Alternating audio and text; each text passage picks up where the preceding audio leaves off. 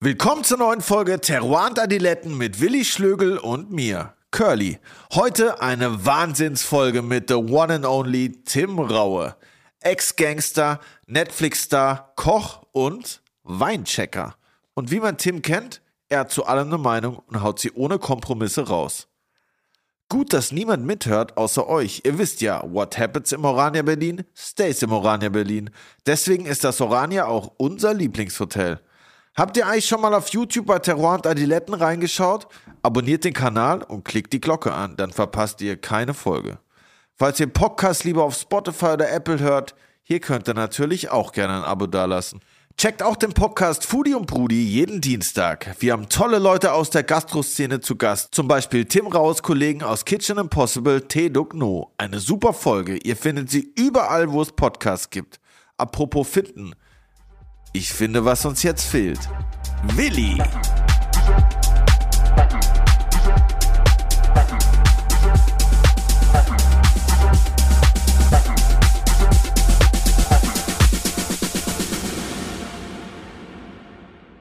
Was geht ab, was geht down, Herr Willi Schlögel?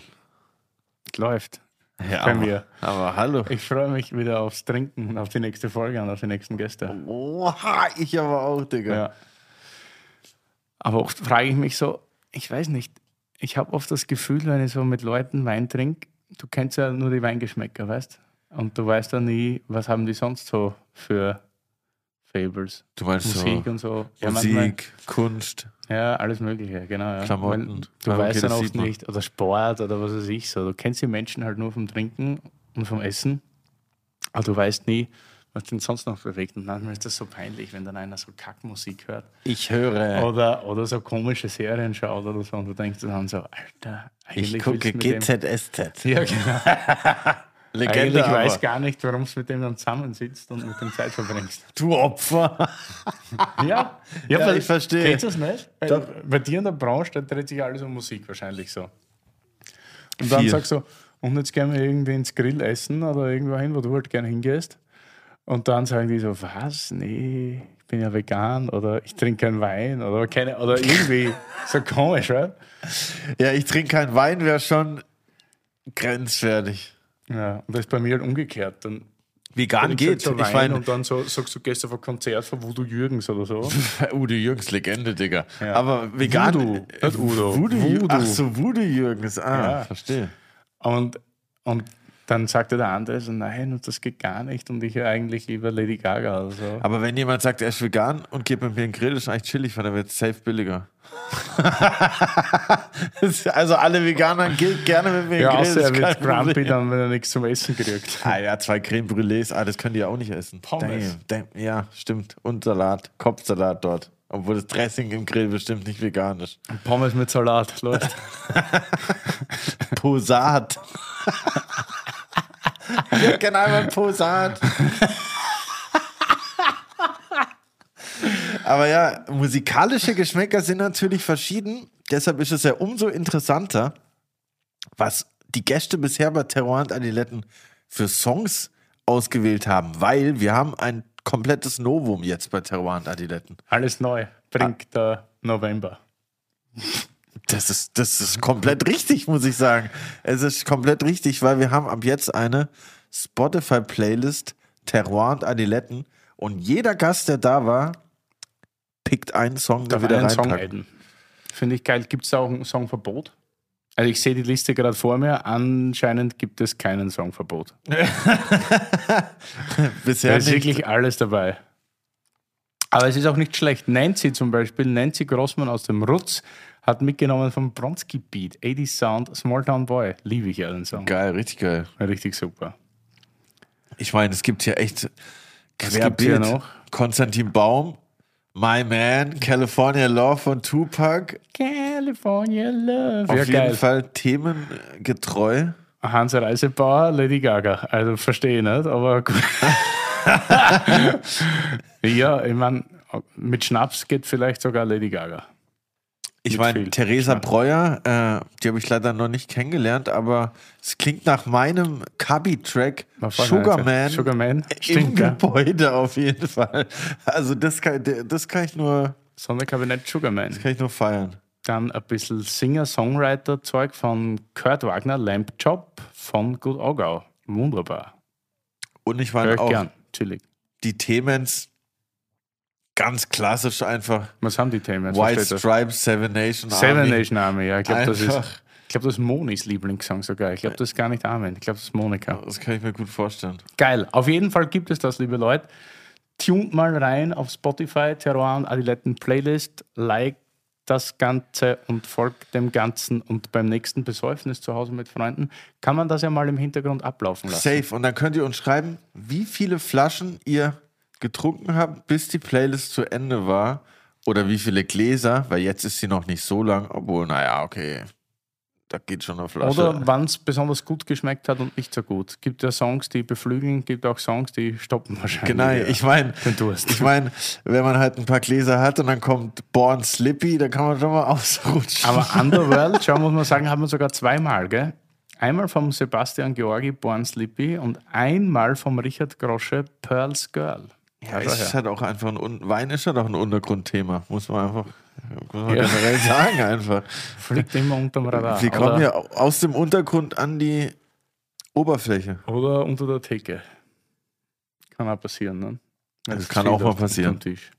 Das kann auch passieren. Von ähm, vom Bordstein zur Was Theke. ist dein Song? Du hast noch keinen Song, der rein nimmst. Doch, ich habe schon meinen eigenen drin. Ja klar, Digga. Was hast du reingetunt? Marketing 101.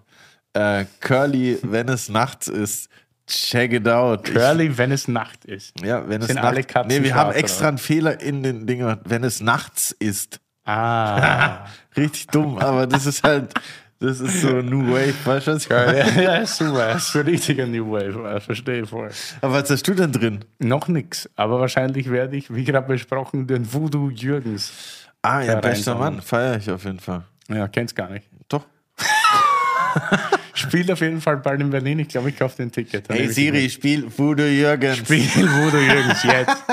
Und ihr tunt rein in Spotify. Safe, geil. Folgt uns und wir folgen euch. Wen haben wir denn heute zu Gast? Oh, jetzt bin ich aufgeregt. Oh. Oh, wen haben wir denn heute zu Gast?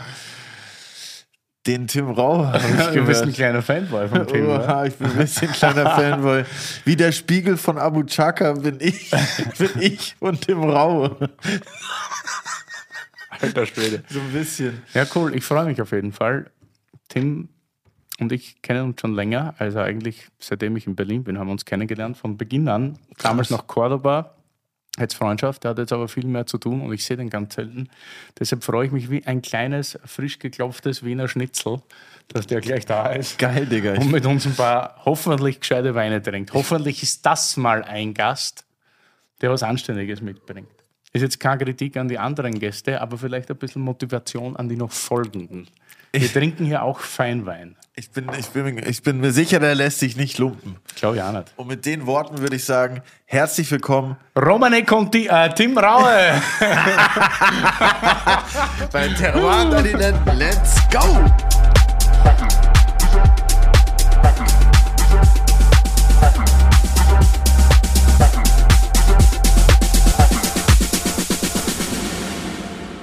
hallo, hallo, geht los, oder? Geht los, wir sind Tippitoppi. Super. Hallo Tim, schön, dass du da bist. Yippie Yippie, ey. Wir fangen gleich an. Vielleicht mit einem Satz, was so ein bisschen wehtut. Du bist jetzt 47 Jahre alt. Kannst du das bestätigen? Und warum hast du eigentlich so eine Scheißfrisur? Das können die Leute leider nicht sehen, aber ich kann es bestätigen. Danke. um ein paar Eckpunkte zu nennen. Du warst mit 23 Jahren erster Küchenchef, mit 26 Jahren erster Hotelchef und Küchenchef und bist eh sau erfolgreich. Das weiß auch jeder, kennt jeder. Ich glaube, aus deinen Podcasts könnte man mittlerweile schon einen Sampler machen. Echt? Ich glaube schon, oder? Ich glaube, ich habe nicht so viele gemacht. Ich habe Radio immer früher gehasst und abgelehnt. Ähm, und äh, Podcast mache ich eigentlich auch nur ausnahmsweise, wenn ich jemanden kenne oder das gut finde. Äh, weil ich das immer, ich weiß nicht, ich, ich bin noch analog und print und finde das irgendwie großartig. Geil. Finde ich super. Da freuen wir uns doppelt. also, ja, aber nicht wegen dir. Das muss ich auch ganz klar sagen. Ne? Ich, das ist mir relativ wurscht äh, jetzt erstmal, sondern äh, Willi ist für mich tatsächlich einer der besten Sommeliers der Welt ähm, und ähm, jemand, den ich, den ich einfach mag und schätze. Und dann bin ich durchaus offen dafür. Aber ich habe ähm, schon ja, relativ früh in meinem Leben ähm, so viel gearbeitet und so viel auf die Fresse gekriegt, dass ich gemerkt habe, ich muss einfach auf mich aufpassen. Und ähm, ich bin durch und durch egozentrisch. Äh, diejenigen, die intellektuell ein bisschen minder bemittelt sind, äh, interpretieren das immer falsch, weil das bedeutet nichts, eigene, nichts anderes, als dass man einen, einen eigenen Kosmos definiert, in dem man lebt und äh, wo man dann einfach für sich entscheidet, wen lasse ich da rein. Und ähm, was ich natürlich auch lernen musste, umso präsenter man ist, umso für andere auf jeden Fall erfolgreicher, umso mehr wollen sie von dir. Und dann ist auch die Frage, wie viel gibst du? Denn du hast nur eine begrenzte Menge an Energie, Aufmerksamkeit und Liebe. Und ähm, ich finde, die sollte an die gehen, die es sich dann auch verdient haben. Wahre Worte auf jeden Fall. Aber ist das nicht so, ich meine, so wie es bei dir ist, das ist ja ganz krass irgendwie geworden, dass, dass du dann so vom Tim Raue, vom Küchenchef, dann zu dem richtig bekannten Fernseh-Tim Raue geworden bist. So. Und ich meine, umso mehr begrenzt du, oder musst du dich überhaupt begrenzen, oder? Na, ich musste das äh, auch durch, durch viele ähm, Therapiestunden dann tatsächlich verhackstücken. Also ich bin durchs Fernsehen ja echt oder ins Fernsehen durch, durch immer nur durch Zufall gekommen. Ich habe die erste Sendung, erste sinnvolle Sendung 2010 gemacht, um das Restaurant zu eröffnen. Äh, da hat uns damals, damals einfach das Grundkapital gefehlt und die Bank hat gesagt, wenn ihr eine Million haben wollt, wollen wir 200.000 sehen. Und äh, dann kam seit eins um die Ecke und hat gesagt, du, wir haben hier Deutschland sucht den Meisterkoch. Da brauchen wir vier Hanseln.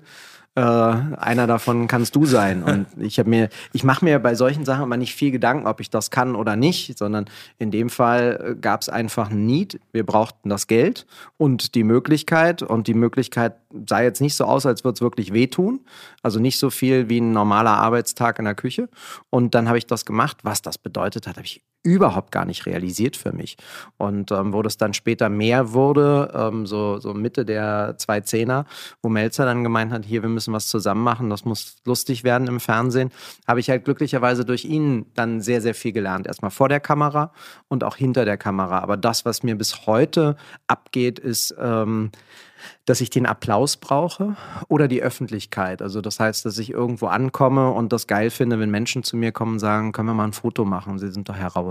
Ähm, das habe ich nie gehabt. Diese Eitelkeit habe ich einfach nicht. Ich glaube aber auch, dass mir das gut tut und ähm, dass da die Naivität, die ich habe, mir einfach auch hilft, durch den Alltag zu kommen. Ich nehme mich bis heute nicht besonders ernst als, als äh, öffentliche Person äh, und ich grenze halt auch ganz klar ab, wenn ich arbeite was ich dann zu leisten und zu machen habe. Und wenn ich die Uniform ausziehe, also die eine blaue Uniform ausziehe und die andere anziehe, ähm, was, was sich dann einfach bei mir verändert. Und äh, ich habe natürlich auch gelernt, wenn ich an irgendwelchen öffentlichen Orten bin, den Blick auf den Boden zu richten, äh, das Ziel zu fokussieren und dann einfach durch die Mengen durchzugehen. Ähm, und wenn jemand höflich fragt, dann ähm, bin ich ganz offen und ähm, bin nett, gebe ein Autogramm oder mache ein Foto, aber äh, das ist nicht der Antrieb, etwas zu machen für mich. Das ist ja auch witzig, weil ich meine, wir kennen uns ja jetzt schon seit zehn Jahren, glaube ich. Also wir haben uns ganz zu Beginn der Cordoba damals kennengelernt. Äh, und es, ich finde es schon cool und witzig, dass du ja wirklich so, also schizophren ist jetzt viel gesagt, aber wie du so richtig sagst, die eine Uniform ziehst du aus und die andere an. Also wenn wir so einen privaten Abend haben, dass das ja wirklich so anders ist. Also jetzt nicht wertend irgendwie, aber es ist schon echt anders und das ist cool. Aber was ich sehr an dir schätze, ist, du bist einer der wenigen Küchenchefs in Deutschland, die einen sehr guten Weingaumen haben. Kommen wir zum Saufen. ja, ich bin durstig. ja. Ja, naja, also ich, ich habe mich früh damit ähm, beschäftigen müssen. Ich habe, ähm, ich weiß gar nicht, wann das genau war. Ich glaube 95, 96 habe ich im Bamberger Reiter gearbeitet. Damals eins von drei Ein-Sterne-Restaurants in Berlin, Franz Raneburger, ein Tiroler.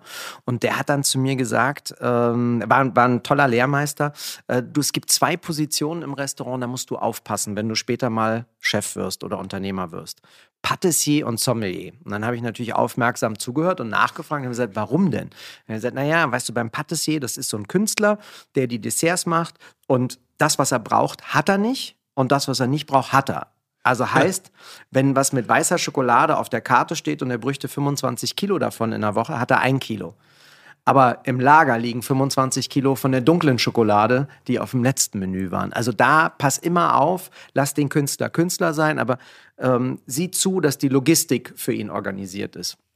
Ich sage, gut, und jetzt geht's weiter zum Sommelier. Sagt der Sommelier, absolut grauenhaft. Ja, das sind, das sind Heinis und, und äh, Mädels, die kommen, dann ähm, gehen sie in deinen Keller, gucken, was sie, was sie finden und sagen immer das, was der letzte Sommelier eingekauft hat, also was der geil fand. Ich meine jetzt nicht die großen Bordeaux, Burgunder, ne? Champagner, die Klassiker, sondern alles so drumherum. Das kann ich, da kann ich nichts draus machen. Ich kalte Ente von oder so können wir nicht, kann ich nicht ausschenken. Und dann kamen die immer mit äh, einem Dutzend Weingüter an. Da wollten sie die Weine haben, damit sie die verkaufen konnten. Er hat gesagt, machen wir gerne. Ihr unterschreibt für drei Jahre und dann ist alles gut. Die haben unterschrieben und nach zwölf oder 18 Monaten waren sie wieder weg. Ne? Ich gesagt, da musst du Ahnung vom Wein haben, damit du weißt, ob das Zeug was taugt, wie viele Jahre sich das hält, ob das dann auch den nächsten und den übernächsten Sommelier überlebt. Und äh, dann habe ich gesagt, gut, also mache ich mich sofort dran. Logistik ist für mich wichtig, habe ich verstanden, um die Künstler in meinem Team zu unterstützen. Und ich muss lernen, Wein zu saufen. Also sozusagen Schadensbegrenzung ein bisschen, dass wenn das Sommelier geht, dass man trotzdem die Sachen, die man da hat, noch gut an den Mann bringen kann und auch gut in deinem Sinne sind. Sozusagen. Und vor allen Dingen nie, also unabhängig im Sinne ist, dass man von niemandem abhängig ist, dass man selber in der Lage ist, ein Urteil ähm, zu, zu basteln. Und wie gesagt, es sind analoge Zeiten, Mitte, Ende der 90er gewesen. Ich habe dann alles an Büchern gekauft, was es gab, in Deutsch und in Englisch. Hugh Johnson, Robert Parker. Äh, da ging es damals noch nicht um die 100 Punkte von Parker, sondern da, das war das einzige gedruckte. Ähm, du bist an den, den, den Wine Spectator nur ganz schwer ja, aus vor den Wikipedia USA. Etc. Ja, also gab es alles nicht. Gab es noch nichts mehr hier mit mit Google und so ein Quatsch, ähm, rangekommen, weil du, weil du einfach Jahrgangsbeschreibungen hattest, weil es überhaupt darum ging, den, die Weine einzuschätzen. Und äh, dann habe ich halt angefangen zu saufen und ähm, habe je nach Region mal ganz oben angefangen, wie bei Champagner mit Krug, Celos und äh, Dom Perignon und Kristall und bin dann runtergegangen, um zu verstehen, was das ist. Und ähm, genauso habe ich schnell für mich entdeckt, dass es Weinregionen gibt, die mir einfach scheißegal sind. Das ist aber äh, tatsächlich sinnbildlich für mein Leben. Ich ignoriere vieles, ich schiebe vieles beiseite. Ich bin ein Fachidiot, der sich auf das fokussiert, was für ihn wichtig ist. Und äh, mit der Zeit hat sich das dann verändert. Irgendwann ähm, kam es dann natürlich auch dazu, dass ähm, dass wir sehr, sehr gute Sommeliers hatten, ähm, die mit uns gearbeitet haben und wo man einfach auch Vertrauen geschafft hat und gesagt hat, mach ruhig, ja, also entscheide, ähm, das haut hin. Aber worauf Marie äh, und ich immer geachtet haben im Restaurant Tim Raue, ist tatsächlich den Daumen auf der Bestellung zu haben, um zu gucken, dass keine Leichen im Keller entstehen. Und da ist es schon ganz gut, wenn du zu dritt oder zu viert bist und auf so eine Weinkarte mit 1200 oder 1300 Positionen guckst. Ne? Aber ich kenne die jetzt schon länger und ich weiß ja, was dir so schmeckt, Gott sei Dank. Also ich habe mich heute fast vergriffen, Gott sei Dank hat Raffi, denn ja. Sommelier und der Restaurant noch reingegrätscht und gesagt, na, kein Champagner und nichts, weißt du, der trinkt nur noch Rot. Und ich so, ah ja, genau, da war ja was. Habe ich auch gelesen tatsächlich. Ja, ist total schade, aber es, ähm, ich habe einfach äh, kontinuierlich ähm, Probleme gehabt mit der Verdauung und habe dann einfach, äh, wie man das so macht, Sachen weggelassen. Und habe leider festgestellt, in dem Moment, wo ich kein Champagner und kein Weißwein mehr getrunken habe, ging es und ähm, alles versucht, zig Zehntausende Euro bei den Ärzten ausgegeben, um zu gucken, was ist es? Sie wissen nicht, was es ist, aber was klar, oh schön, was klar ist, ist, ähm, es ist leider nicht mehr möglich. Ähm, aber ich habe mich gut damit arrangiert. Ich trinke sowieso rein aus Genuss. Also ich bin kein Trinker, um zu trinken. Ich vertrage auch keine Schnäpse und sowas. Und ähm, ich würde nie alleine trinken. Äh, von daher ist das für mich ähm, jetzt nicht so schlimm. Und es gibt auch genug Rotweine, die ich gerne habe. es gibt ja auch genug gute Rotweine. Hm, das ist aber sehr schön. Ja, es freut mich ja, als ich gesehen habe, was du mitgenommen hast, weil eigentlich ist ja immer die Gastflasche die erste, aber heute dachte ich, äh, präsentiere ich meine als erstes, weil wahrscheinlich deine ein bisschen stärker sein wird. das glaube ich gar nicht. Also ähm, das ist mein Wein des Jahres, äh, den wir nachher trinken. Äh, davon habe ich mir dann irgendwann mit, mit großem Glück habe ich noch eine Kiste davon gekriegt. Und ich finde einfach, dass der in dem Segment Preis, Leistung, Geschmack dieses Jahr am meisten Spaß gemacht hat. Aber Sylvie Emonin ähm, ist auch was, was ich ähm, schon früher mal getrunken habe. Also wo sie angefangen hat, dann viele Jahre vergessen habe. Und jetzt habe ich äh, 15 und 16 von ihr gekauft.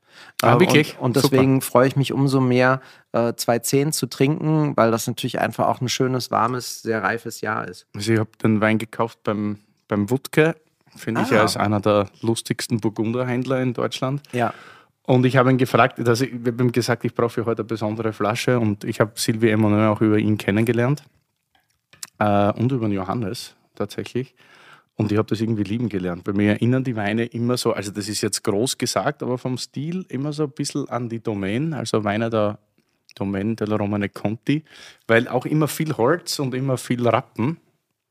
Und außerdem liebe ich Chevrolet Chambertin, also was jetzt nichts mit Romane Conti zu tun hat, aber generell ist mir das irgendwie das liebste Dorf, weil die Weine immer so ein bisschen ruppiger, straffer, maskuliner sind.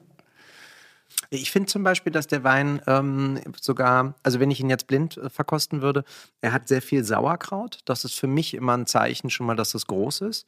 Ähm, da hast du recht, da ist die Domäne immer ganz weit vorne. Er ist aber zu süß und zu rauchig dafür. Es könnte ein Corton von denen eventuell sein, aus einem schlanken Jahr. Ähm, aber ich mag diese Dichte. Unser gemeinsamer Freund Armin äh, hat mir dieses Jahr auch ein fantastisches neues Weingut vorgestellt, äh, die Domaine Fourier. Und Herrlich. geile Scheiße, ähm, weil das so schön, so süße Herzkirsche ist, das ist wollüstig. Großartig. Ja, das, da, da ist Rousseau dann nachher feinsinniger, das ist eher die Seide, ähm, während jetzt auch Emonin so ein bisschen spielt und dazwischen sich aufhält. Es ist rauchig für mich, es, es hat schon eine Süße, es ist nicht unbedingt Herzkirsche, da ist auch so ein bisschen Rotkohlsaft mit dabei, aber das ist was, was mich, ich finde, das ist sehr animierend, es füllt Herz, Seele und ähm, das ist das, was ich beim Weintrinken immer sehr schätze und das ist einfach feinsinnig. Cool, du hast jetzt auch schöne Namen gedroppt, weil äh, das ist ein Premier Cru, Clos Saint-Jacques heißt das Ganze. Ist für mich immer so ein Anwärter fast für ein Grand Cru, weil ich liebe die Lage. Und das sind auch tatsächlich die drei Weingüter, die sich die Lagen teilen, nämlich Rousseau, Sylvie Emoneux und die Domaine Fourier. Das sind, glaube ich, die einzigen, die Clos Saint-Jacques machen.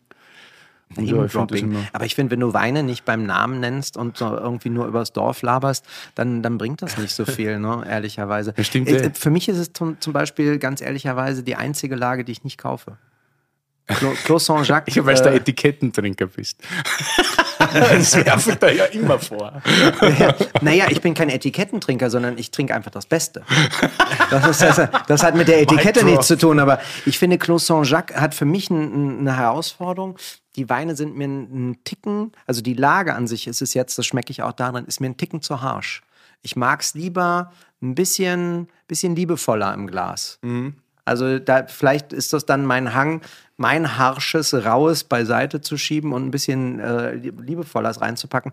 Aber tatsächlich äh, ist es ja bei Blindverkostungen echt meistens so, dass, dass das Zeug noch vor den Grand Crus landet. Ähm, ich, ich bin aber bei Blindverkostungen wirklich äh, richtig gut im Sinne von Kostest für du mich viel blind? Äh, ich kriege immer wieder was hingestellt, weil irgendwelche Klugscheißer wissen wollen, ob ich denn äh, von Weinen Die Größe verstehst. ja, aber könnt ihr dich damit wirklich auf? Ne? Ich, das, das ist mir ja scheißegal, sondern mir geht es ja darum, was mir schmeckt oder Ja, nicht. klar. Und äh, ich hatte mal eine Champagnerverkostung. Es war ein, ein sehr bekannter Weinkritiker, der der Meinung war, dass ich nicht genug Ahnung davon hätte und meine, mein, meine Fokussierung ist über 20 Jahre her auf Krug und Celos ähm, sich nicht nachweisen lassen würde. Und dann haben wir einen Abend gehabt mit 24 Champagnern und meine Nummer eins und meine zwei war halt Krug und Celos.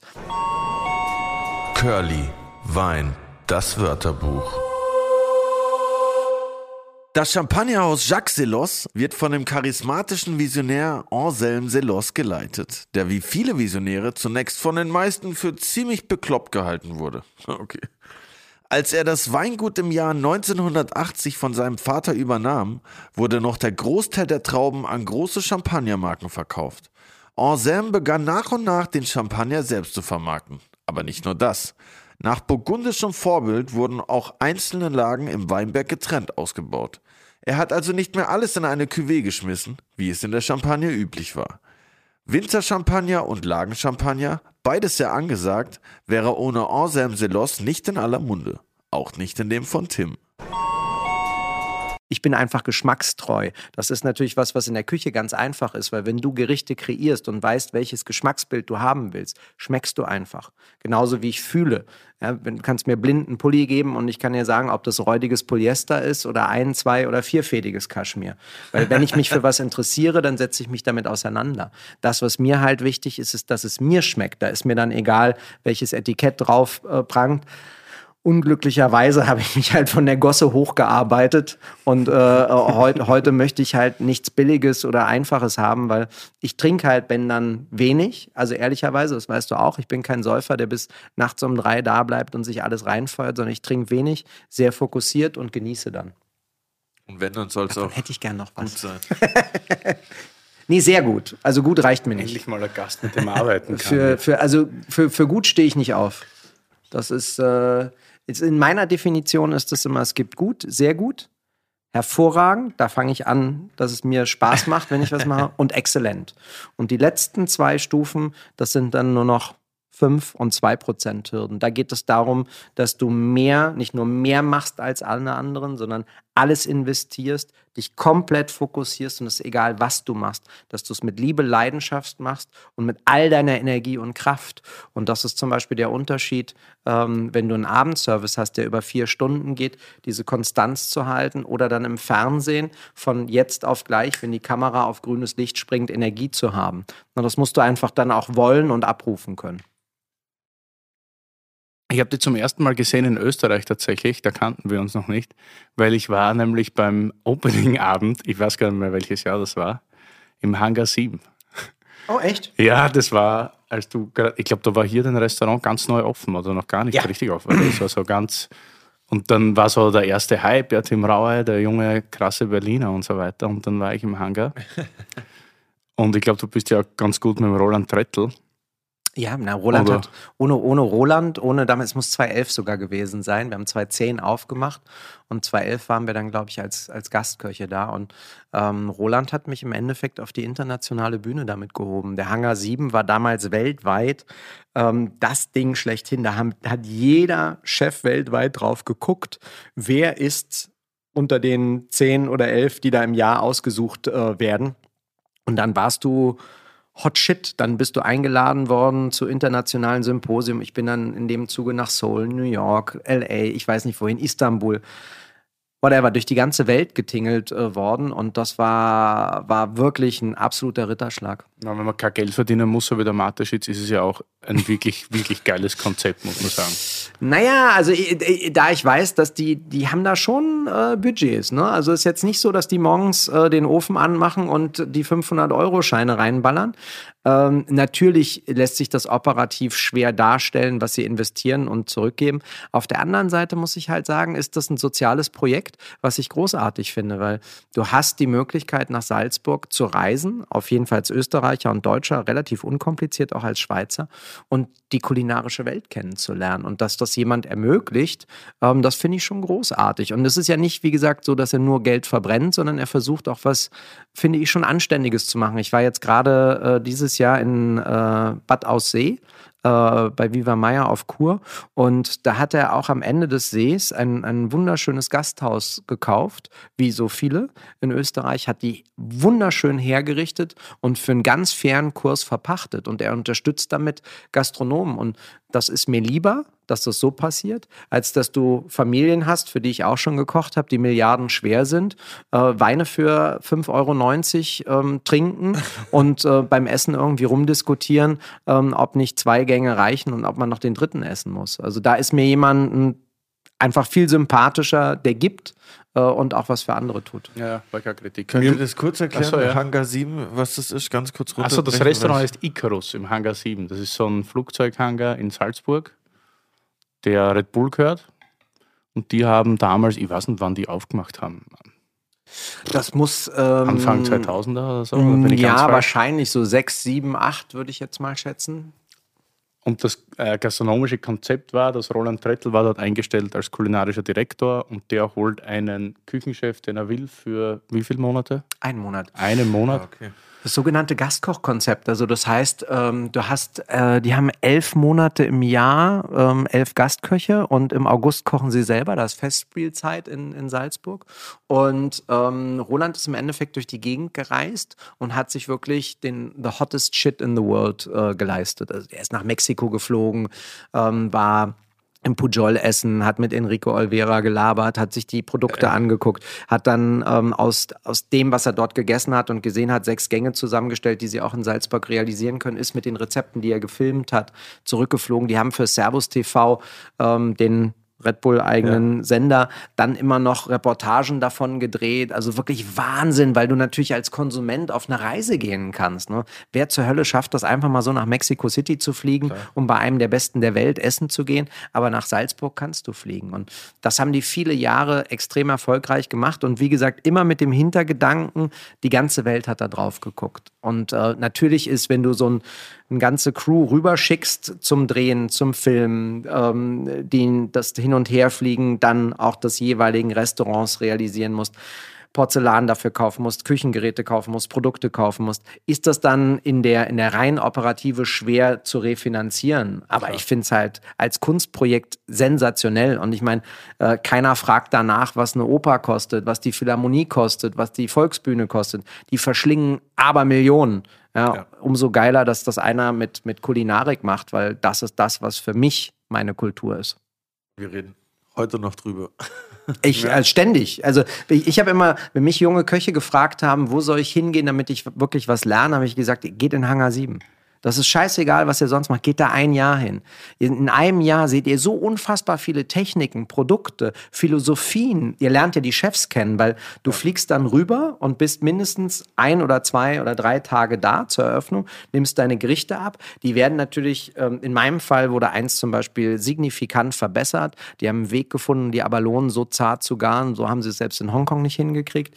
Ähm, dann musst du aufpassen, dass die, die haben natürlich ein Geschmacksbild, was, was so sehr balanciert passierend und französisch ist und dann kommt kleines, dickes Rauer und sagt, Säure, Schärfe, komm, hau rein, Süße, ich will Feuer haben. Ne? Und dann, dann, dann, dann, merkst du halt, der ersten Tag geht's, am zweiten Tag flacht es dann ab, dann ist schon irgendwie so, ach ja, wir sind alle nett zueinander. Und dann kannst du am dritten Tag halt nochmal auf den Tisch hauen und sagen, nein, ihr Wichser, gebt alles, muss ziehen, muss böse sein.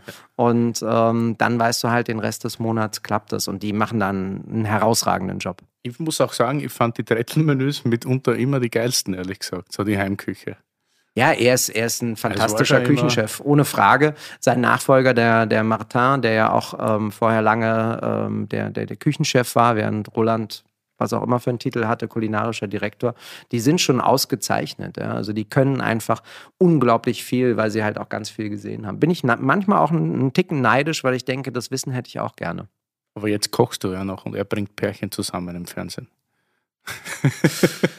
ich, ich glaube, es gibt viele Köche, die würden sich einen kleinen Finger dafür abschneiden, um äh, das Gehalt und die Möglichkeiten zu haben, die er jetzt hat. Roland hat. Äh, ist auch keine Kritik jetzt. Nein, aber, aber, aber ich glaube, ich glaub, Roland hat einfach in seinem Leben dann festgestellt, er, er, er möchte noch was anderes machen. Und ähm, ich habe ich hab zu denen gehört, die gesagt haben, um Gottes Willen, ey, wie kannst du den Job aufgeben? Und wenn ich ihn heute sehe, ist super glücklich, er verdient ein x-faches an, an Geld und das, was er macht, damit ist er happy und das ist das Entscheidende. Ich glaube, dass das die größte Herausforderung für die meisten Menschen ist, glücklich zu sein. Er hat einmal so was Geiles gesagt und dann schließen wir das Kapitel auch ab. Ja. Das war bei einer Rolling Pin Chef, der ist in Graz vor einigen Jahren.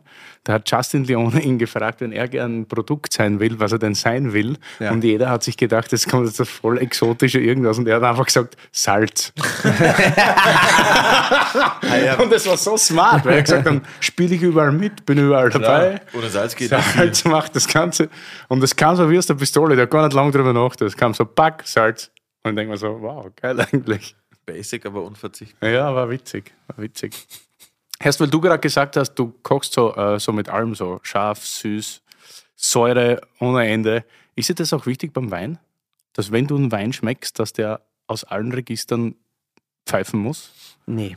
Also überhaupt gar nicht, sondern es, Wein ist für mich vor allen Dingen eigentlich Historie. Also wenn ich, wenn ich was, wenn ich dürfte und könnte, würde ich nur Weine trinken, die Prephiloxera sind, ehrlicherweise. Weil das waren die größten Weine meines Lebens.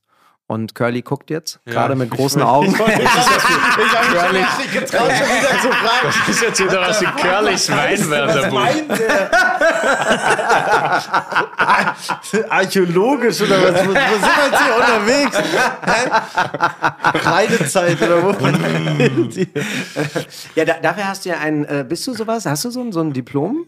Ja, ich habe schon. Ja, ja, genau. Da, da kann ja der diplomierte Sommelier sagen, was das ist. Hier kommt Curlys Weinwörterbuch und Go. Ja. Genau, ja. Vor der Reblaus. Ah, okay. Und die Reblaus hat angefangen, wann zu lesen.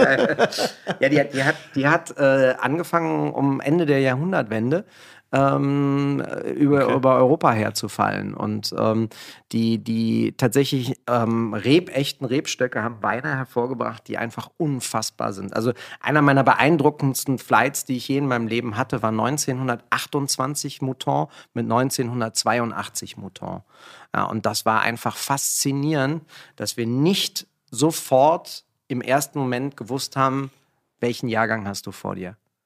Ja, das Oder war, 60 Jahre dazwischen. Das, das war Wahnsinn. Ja, weil die einfach eine, eine Präsenz, eine Energie, eine Ausstrahlung haben, das ist unglaublich. Und es gilt nicht für alle Weine, ehrlicherweise. Ich finde vor allen Dingen die Bordeaux, äh, denen hat das äh, Prä-Philosopher wirklich sehr, sehr gut getan. Das ist einfach alles exzellent gewesen. Oder Ikem, die besten, die ich da hatte, 1811, 1842, 1847. Das war unfassbar. 1800. Ja, ja, schon richtig gehört, Curly. Und das kann, man, das kann man zum Beispiel aus dem Burgund gar nicht trinken. Und bei den Burgundern muss ich halt sagen, dass, sie, dass ich da gelernt habe, dass es da schon ein Alter gibt, wo die auch anfangen, wirklich abzuschmieren. Also wo sie nicht mehr schön sind, wo es auch für mich kein Wein mehr ist. Aber bei Bordeaux mag ich es wirklich richtig alt. Und ähm, da habe ich auch Glück gehabt, dass ich Leute getroffen habe in meinem Leben, die, die sowas hatten. Das konnte ich mir äh, lange gar nicht leisten oder habe auch keinen Zugriff äh, gehabt. Und ähm, das macht mir halt dann Spaß. Dieses, ich, ich habe immer noch, ähm, jetzt war ich wieder dieses Jahr dreimal in Lissabon, weil ich ähm, vom Schiff dort, von einem meiner Schiffsrestaurants abgestiegen bin. Dann gibt es einen ganz geilen Laden, Garafeira Nacional. Die kaufen aus ähm, ganz Portugal ähm, Portkeller auf. Und äh, da habe ich mir ein paar Pullen 1900er Madeira gekauft der es auch unfassbar großartig ist. Und wenn du das dann so mit ein paar Leuten, die, die einen Tag zu feiern haben, der, der großartig ist oder so, äh, sowas öffnest und das trinkst und diese Präsenz einfach hast, diese Süße, die Früchte, die du schmeckst, du riechst wirklich so ein bisschen Sattel, Tabak, altes Holz, ähm, es ist viel Quitte, Dattel dabei, aber auch manchmal Speck und Trüffelnoten. Und, und du gibst dir einfach ein, zwei Minuten, es wird wenig gelabert, du, du hast so eine fokussierte Runde, die das auch genießt. Ähm, dann ist das, sind das Momente, die einfach einzigartig sind. Ich, ich finde, Wein ist halt für mich, Wein ist was für die Menschen, die, die mir am nächsten sind und die ich wirklich mag und liebe. Mit denen trinke ich Wein. Ähm, das würde ich nie mit irgendwas und irgendjemanden in irgendeinem Moment machen, ähm, sondern das sind für mich außergewöhnliche Momente, die ich sehr schätze. Und der ab der Reblaus kamen dann Pestizide dazu oder warum war dann das? Nee, dann, dann kamen erstmal die scheiß Popfen. Ja. Es kam eine Unterlagsrebe, amerikanische Reben, die setzt man ein und die, die europäischen Reben, pfropft man da drauf, weil die amerikanischen Unterlagsreben sind nämlich resistent gegen die Reblaus. Ah, okay. Aber im Endeffekt ist es so ein bisschen, wenn ich das, also vergleichen ist schwierig, aber du hast eine Historie. Ne?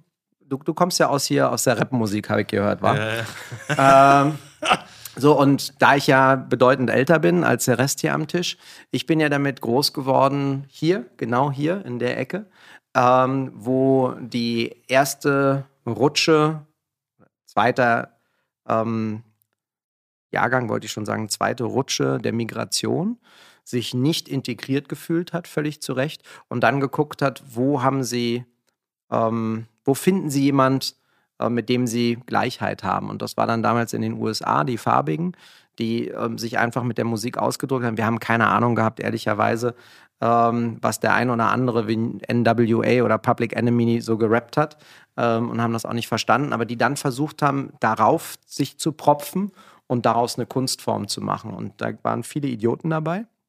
und einige, die das ganz großartig gemacht haben. Und äh, ich bin übrigens ähm, in die letzten zweieinhalb Schuljahre mit Cool Savage hier um die Ecke. In der äh, Adalbertstraße waren wir in einem Projekt für schwer erziehbare Jugendliche und waren äh, in der Zeit beste Kumpels ähm, und haben da Zeit verbracht. Und Savage war schon mit 14 wusste der, dass er nichts anderes machen möchte als Musik. Und wo alle auf, auf Englisch gerappt haben, hat er schon deutsche Texte geschrieben, hat so eine, so eine ähnlich hässliche Brille gehabt wie du heute. Du trägst sie, um cool zu sein. Er hat sie damals getragen, weil es keine Alternative gab und, und die angeschlagen war. Und äh, wir hatten beide hier so eine Zahnecke abgeschlagen und sahen aus wie, wie Vollpfosten. Ähm, aber wir haben unseren Weg gemacht, weil wir, glaube ich, damals schon hochindividuell waren und, und auch ähm, sehr sensibel sehr künstlerisch veranlagt, aber er wusste ganz genau, was er wollte. Ich hatte überhaupt gar keine Ahnung, was aus mir wird. Und ähm, das hat mich äh, unglaublich beeindruckt. Er hat jetzt gerade ein Buch rausgebracht und da habe ich auch ähm, ein paar, paar Zeilen schreiben dürfen. Und äh, wir sind uns immer mal wieder, leider viele Jahrzehnte nicht begegnet, aber dazwischen. Und äh, das finde ich total spannend, wenn du über so einen langen Zeitweg siehst, wie Menschen schon sehr früh wussten, was sie wollten und dann damit auch noch erfolgreich werden. Ja, der hat auch gerade seinen äh, King of Rap Text verbrannt und als erster deutscher Rapper ein NFT an den Markt gebracht jetzt. Hat den Text verbrannt, online eingescannt, also eingescannt und jetzt kann man den als NFT mhm. erwerben, beziehungsweise wurde okay. versteigert. Präfilossa für uns zu erklären, ja, erklär du mal. Alle haben Fragezeichen in den Augen. Curlys Weinwörterbuch. Ja. NFT. Machen wir dann Willis Rap-Wörterbuch. Der nächste Part. Siehst du dich im Moment eigentlich mehr als Geschäftsmann oder als Koch? Also wenn ich morgens aufstehe, dann sehe ich erstmal eine ziemlich altes Gesicht im Spiegel. Das stimmt gar nicht. Du schaust äh, jünger aus, als ich dich kennengelernt habe. Jünger aus als du auf jeden Fall. oh, da ist er drin. Da bist du ein Arsch. Sagst du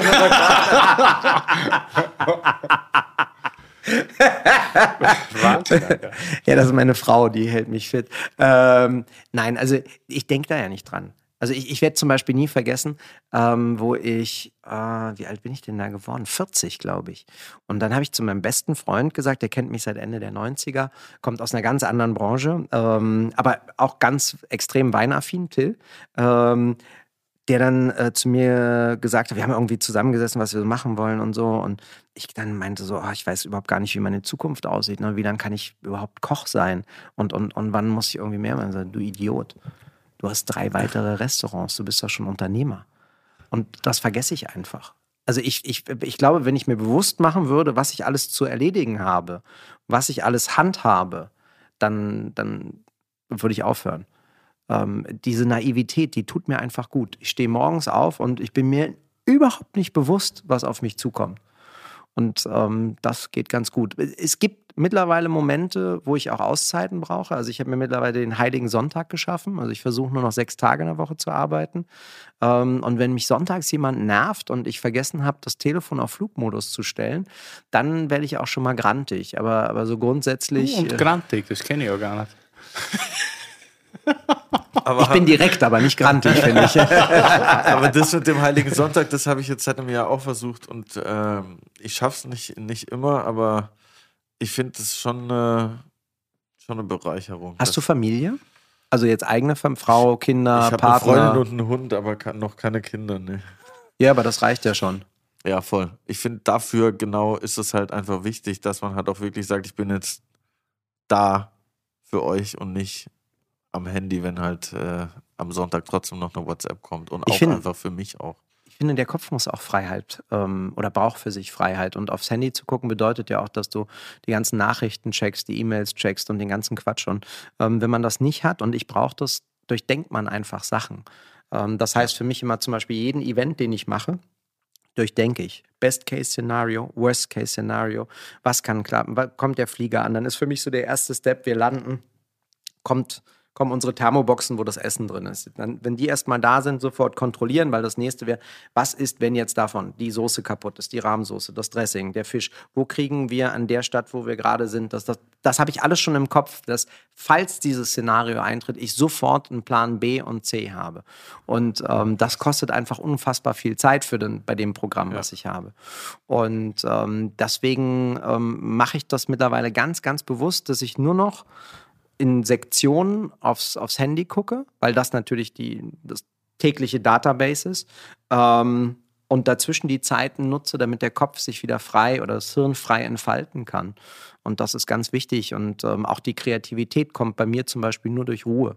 Wenn kein, keine Musik spielt, keiner was von mir will, kein Fernseher dudelt, sondern ich einfach was auch immer mache, auf dem Fahrrad sitze.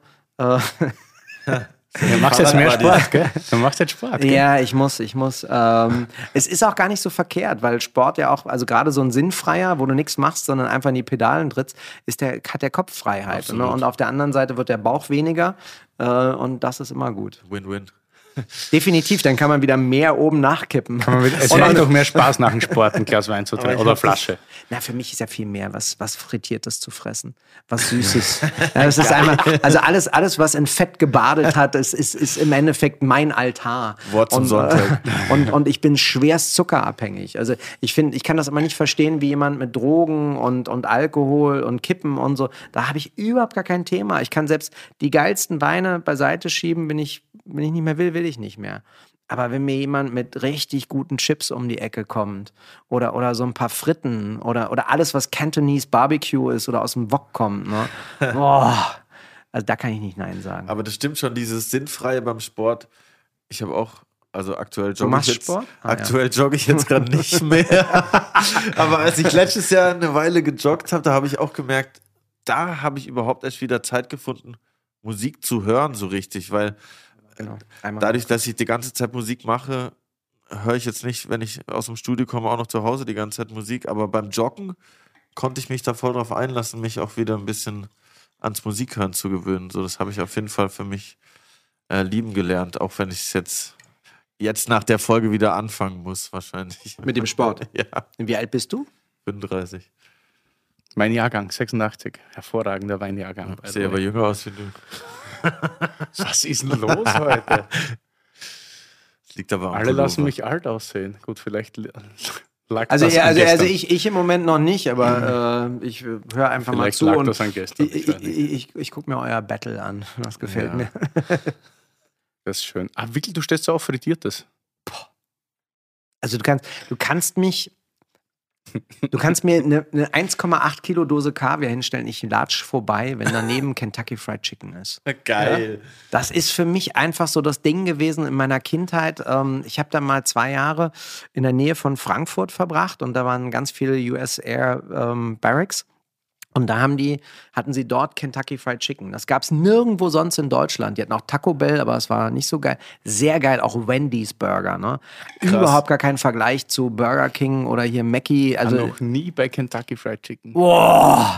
Das ist die Steirer, ich hab Bockhändel-Salat. Boah, fuck Nein, nein, aber da, da, dafür müsstest du das Backhändel mal scharf machen und dann einfach Kartoffelpüree mit Gravy ja, und den Coleslaw dazu. Alter, das Dieser ist Gravy. süß und warm und, und frisch und das mag mag dich gerne und das ist scharf und du liegst und dann leckst du dir die Hände Aber ab. trinkst du dann Wein dazu oder Cola? Nein, bist du, nein, nein, gar nichts, gar nichts trinken. Das macht überhaupt keinen Sinn. Also einfach nur, einfach nur in diesem ekelerregenden, neonhellen Wichsladen, weißt du, dem, dem, dem bösen, frittierten Fröhn und danach eigentlich so leicht geschändet, mit leicht geschändetem Gaumen raus, ne? Irgendwo sich richtig schön mit heißem Wasser die Hände waschen, den Mund ausspülen und dann Ah.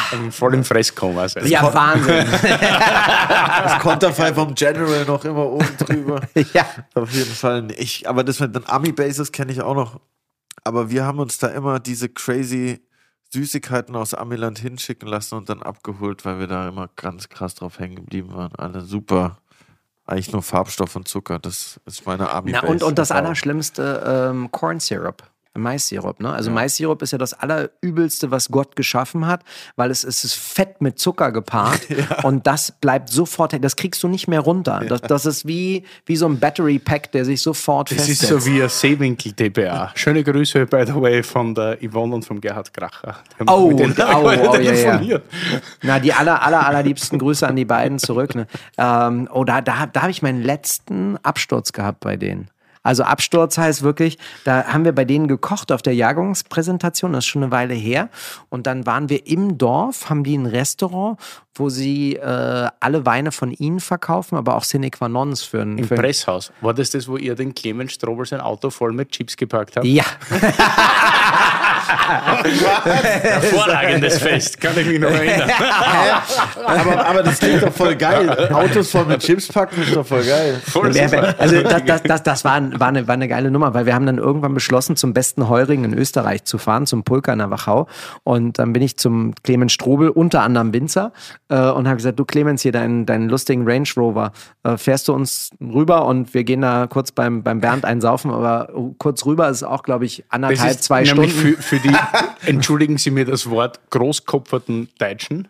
Die fahren nämlich vom Neusiedlersee einfach mal lockerlässig in die Wachau, dass sie da zum Buschen schauen. Das sind sicher zweieinhalb Stunden Fahrt Na, nein, gewesen. nein, nein. Christian, mein damaliger äh, Küchendirektor, ist die Strecke in 1,10 gefahren oder so. Immer auf den Fahrer. Ja, genau. Und, und das Lustige war aber, äh, Clemens hat uns einfach von seiner, von seinem Viertelmillionen Euro Auto den Schlüssel gegeben und gesagt, fahrt's ohne mich. Und dann haben wir gesagt, oh, großzügig. Und hin ist, wie gesagt, mein Küchendirektor gefahren. Zurück hatten wir beide gefühlte 6,6 Promille und der Lehrling musste fahren. Und dann haben wir aber gedacht, äh, wir müssen uns bedanken. Wir waren öfters tanken, weil wenn man, wenn man den Range Rover mit äh, 240 über die österreichische Autobahn peitscht und der hatte halt so, so den, den, den Windwiderstand eines Panzers, dann, dann ist das nicht so geil. Und dann habe ich ja, wir müssen uns bei Clemens ja bedanken, dass wir die Karre gehabt haben. Und dann haben die diese, wie, heißen die Chips, die ihr habt? Kellys, genau, Kellys. wie die Kelly Family, denke ich immer dran. Und dann haben wir einfach so eine Palette von dem Scheiß gekauft und ähm, haben von hinten einfach komplett alles in den Kofferraum vollgeladen, haben ihm noch so ein Bärli gekauft, so, so, so ein So ein großes Bären. Ding. Ja, so, so, so, so, so, so, so ein Kuschelbären, den haben wir vorne reingedatscht und haben ihm dann die Karre gegeben und er hat halt hinten den Kofferraum aufgemacht und ist einfach direkt in Chips erstickt. Fanden wir in dem Moment sehr, sehr amüsant. Ähm, leider, ich werde nie vergessen, die Weligs, bei denen habe ich geschlafen, die haben mich dann in, in mein Zimmer gebracht. Du warst ja auch da, jetzt weiß ich es wieder genau. Und ich war so besoffen, ich habe das nicht gerafft und habe gedacht, ich laufe irgendwie einen Gang lang. Dann sagt, nee, nee, nee, ist schon dein, dein Zimmerchen Ja, hier. das Zimmer. Die sind riesig. Ja, ich, also es ist ist eher, also für Berliner Verhältnisse ist es eine Etage gewesen. Das Problem war, ich habe es nicht kennengelernt, weil ich bin auf die Toilette gegangen, um Lulu zu machen und bin dann da geblieben, um die ganze Nacht durchzukotzen. Äh, am, am Ende ähm, war halt Feierabend, am nächsten Tag dann wieder abgereist und äh, ich habe noch, wenn ich aufgestoßen habe, glaube ich, noch äh, 24 Stunden lang äh, hinreißenden Sine qua non am Gaumen gehabt. äh, Weil es ihn so günstig gab, haben wir uns das reingeschossen, als gäbe es keinen Morgen. Ich hatte auch überlegt, ob wir das mitnehmen, aber dann dachte ich, nehme Ei, ei, ei, ei, ei, ei, ei. Aber es war das letzte Mal, wo ich so richtig daneben gelangt habe. Habt ihr hier, Aber apropos daneben lang, habt ihr hier schon den neuen Nee, Wein? nee, oder? nee den, der, ich glaube, der schmeckt dir nicht. Ich muss mich erst durchtesten. Hervorragend. Einer von neun Grand Crus in Chefferie Chambertin, nämlich der Charme Chambertin. Grand Ja, Cru von Amon Rousseau. Immer, immer, der kleinste, immer der kleinste Wein, eigentlich von den Grand Crus. Aber ähm, frag mich nicht warum. Ich habe ihn im, ähm, wir drehen ja The Taste immer in München. Und dann ist mein äh, Haus- und Hofplätzchen im Grapes. Mhm. Bei meinen österreichischen Freunden, bei äh, deinem ehemaligen Mitarbeiter äh. Stefan und bei Markus. Und äh, die haben die Domain und Rousseau immer für sehr, sehr nette Preise. Und den 14er Charme gab es für ganz, ganz kleines Geld. Und da gehe ich immer zum Feierabend Weinchen dann gerne hin. Äh, meine Begleitung trinkt dann immer irgendwas und ähm, ich habe dann viel Spaß damit gehabt. Und die, ich hatte eine Flasche, die war außerirdisch schön. Die hatte so viel Kirsche, so viel, hat so gestrahlt. Das war einfach, wow, das war als wenn die Tür aufgeht und da, da kommt einfach was rein in so einem Seidenumhang mit Rose und Kirsche und äh, süßer Johannisbeergelee. Und das war ich, ich habe wirklich, ich habe mich verliebt in dem Moment in diesen Wein. Und äh, dann habe ich durch Zufall bei einer Auktion eine Kiste gesehen und habe die direkt gekauft. Und ich glaube, dass 14 jetzt sehr präsent ist, dann wird es wieder für zwei, drei Jahre zumachen oder auch länger, ähm, aber es macht einfach Spaß. Also die Flaschen ist auf jeden Fall sehr offen, ich bin dir sehr dankbar. Ja. Weil ist Amoro so einer meiner Lieblingswinzer. Aber nicht exzellent und nicht hervorragend, es ist sehr gut. Aber ja, also. Spaß. Du trinkst es nur wie immer aus dem falschen Cheers. Glas. Ja, Cheers. ich habe meins geopfert für Curly. Danke. Ein Burgunderglas. Ne? Das hat sich bestimmt gelohnt. Die Jugend, die Jugend muss ja was lernen. Aber ich bin sehr happy mit dem Bordeaux-Glas. Hauptsache Zalto steht drauf. Ja, das sehe ich anders. Ne? Bei, bei mir ist es Zwiesel. Zwiesel. Was? Ah, Zwiesel, okay. Ne, die haben, weißt du, das ist halt manchmal im Leben so, dass Menschen dich unterstützen oder eine Firma dich unterstützt am Moment, wo du nichts bist. Und Zwiesel hat mir schon Gläser gegeben 1999. Äh, da waren ja einige in dem Raum noch nicht geboren. Und ähm, da, da, da konnte ich auch noch nicht so viel. Ähm, aber sie haben gesagt, wir glauben einfach an dich. Und wenn dann so eine Partnerschaft über 20 Jahre geht, äh, dann muss ich sagen, ja, das geht auch. Ich habe nichts dagegen, mal hier so, so, so, ein anderes Glas zu haben und daraus zu trinken. Das ist auch sehr, sehr gut. Aber äh, ich finde, dass Loyalität eine der aller, aller schönsten Charaktereigenschaften ist. Schön in dem Sinne, weil du kannst es niemandem aufzwingen. Aber wenn du Menschen hast, die dir gegenüber loyal sind und Lieferanten und Gäste, dann ähm, ist, das, ist das wie ein wie ein Baum, der sehr tiefe Wurzeln geschlagen hat. Voll. Loyalität auf jeden Fall unterschätzt heutzutage oftmals. Ja, kann man sich auch nicht erkaufen, sondern das ist was, was aus dem Moment heraus oder der Chemie und dem Miteinander entsteht. Ich hätte gern noch von dem. Was mich gerade noch interessieren würde, schon wieder leer hier. wo du gerade gesagt hast, die eine Flasche hat so krass gestrahlt. Also gibt es da wirklich von einem, von einer Kiste dann eine Flasche, die am besten ist? Wirklich? Ist es oftmals so bei Wein auf dem Niveau? Das weiß ich nicht. Also Willi wird äh, im, im, Gegensatz zu mir eine Milliarde mehr Flaschen äh, im Jahr öffnen. Aber es ist halt so, dass es einfach außergewöhnlichste Momente gibt. Und ich glaube auch, dass Weine, also ich, ich bin der festen Überzeugung, Weine sind was Lebendiges. Und das ist wie bei dir selber die Tagesform. Du, du kannst, es gibt für mich so einen magischen Ort in Deutschland, den ich mehrfach im Jahr besuche. Das ist das. Schwarze Adler. Ja. Und, ähm, und ähm, ich, das letzte Mal, wo ich da war, habe ich wirklich habe ich sehr, sehr groß bestellt, also so Kleinwagenrechnung. Und ähm, kein einziger Wein hat funktioniert. Keiner. Keine, und das Wirklich? war keiner. Und das war einfach, das war ein schwarzer Tag. Und äh, wenn, ich, wenn ich intelligent gewesen wäre, hätte ich die erste Pulle probiert und nicht sofort sechs, sieben aufmachen lassen. ähm, und die haben nicht, die waren alle verschlossen, die waren alle zu. Das war so, als, als hättest du, als hättest du über die Autos, die du, die du in der Garage hast, einfach ein dunkles Tuch geworfen. Versuchst du dir dann die Weine schön zu reden? Nee. Ich bin ich, ja leider viel zu hart für sowas. Ich, ich kenne diese Momente so gut. Ich hatte meinen letzten Geburtstag genauso. Ich habe nur wirklich das Geilste, was ich angefunden habe und was ich besorgen konnte, aufgemacht und alles, wie du gerade sagst, in einer Reihe aufgerissen. Und dann kostet es die erste und du kostet, und dann denkst du, okay, du hast ja noch fünf Stunden, bis die anderen kommen, weil ich habe am Mittag schon alles aufgerissen und es hat keine einzige Flasche gepfiffen. Ja. Und einen Geburtstag habe ich organisiert für den Shelly, mein Geschäftspartner, seinen 30er. Da war genau umgekehrt, da haben die kleinsten Weine aber sowas von gepfiffen. Da habe ich gesagt, das muss Liebe sein. Karma, Bruder. Geburtstag ist ja, alles ja, ja. Ich habe viel Scheiße in meinem Leben gebaut. Und deswegen, ich kriege bis heute immer noch Quittungen dafür. Und das habe ich aber auch verdient. In dem Moment war es halt einfach so, mir hat es leid getan, weil die Menschen, mit denen ich da war, die hatten es echt verdient. Aber äh, manchmal, manchmal haut es halt einfach nicht hin. No, nee, also habe ich noch nie gehabt. Ich habe mir noch nie was schön geredet. Ich habe mir auch noch nie eine Niederlage äh, schön schön geredet. Ähm, aber ich bin auch ein echt guter Verlierer, das muss ich sagen. Ich bin extrem fair, auch beim Sport schon immer gewesen. Ich glaube auch, dass Niederlagen im Leben eminent wichtig sind oder dass du auch mal so eine Watschen kriegst und, und mal wieder weißt, ähm, wenn, wenn du es überziehst, äh, dass, dass du dich einnorden und reflektieren kannst. Und ähm, ich finde das zum Beispiel bei dir eine sehr gute Eigenschaft, die du im Fernsehen und im, im wirklichen Leben, also genauso einstecken. Du bist auch ein richtig guter Einstecker. Ja. Das liebe ich an dir. Du teilst aus wie ein großer, aber du steckst auch richtig gut ein. Das ist super. Ich finde ja gar nicht, dass ich so austeile, sondern ich bin halt einfach direkt. Ja, ja. Und ich versuche nicht, ich habe früher mal versucht, äh, meinen sozialen Aufstieg zu kaschieren. Also habe mich hübsch angezogen, was so Otto Normalverbraucher für hübsch hält, äh, mit Anzug und Krawatte und so, und habe versucht, ähm, immer das Deutsch zu sprechen, was gut funktioniert. Und irgendwann habe ich gemerkt, dass ich mich einfach verstellt habe und, und dass ich mit mir nicht glücklich war und dass ich nicht im Reinen war. Und ich sage, was ich denke. Aber nur, wenn jemand mich dann auch provoziert. Du weißt es selber, ich bin sehr, sehr still, sehr zurückhaltend. Ich setze mich irgendwo an ein Tischchen. Ich will keine Sonderbehandlung oder nichts, ähm, sondern ich mache das, was ich will. Aber wenn jemand kommt und Ärger haben will, dann gehe ich dem nie aus dem Weg. Nie. Also mit mir kann man in den Krieg ziehen. Immer. Das glaube ich sofort. Ganz weit vorne.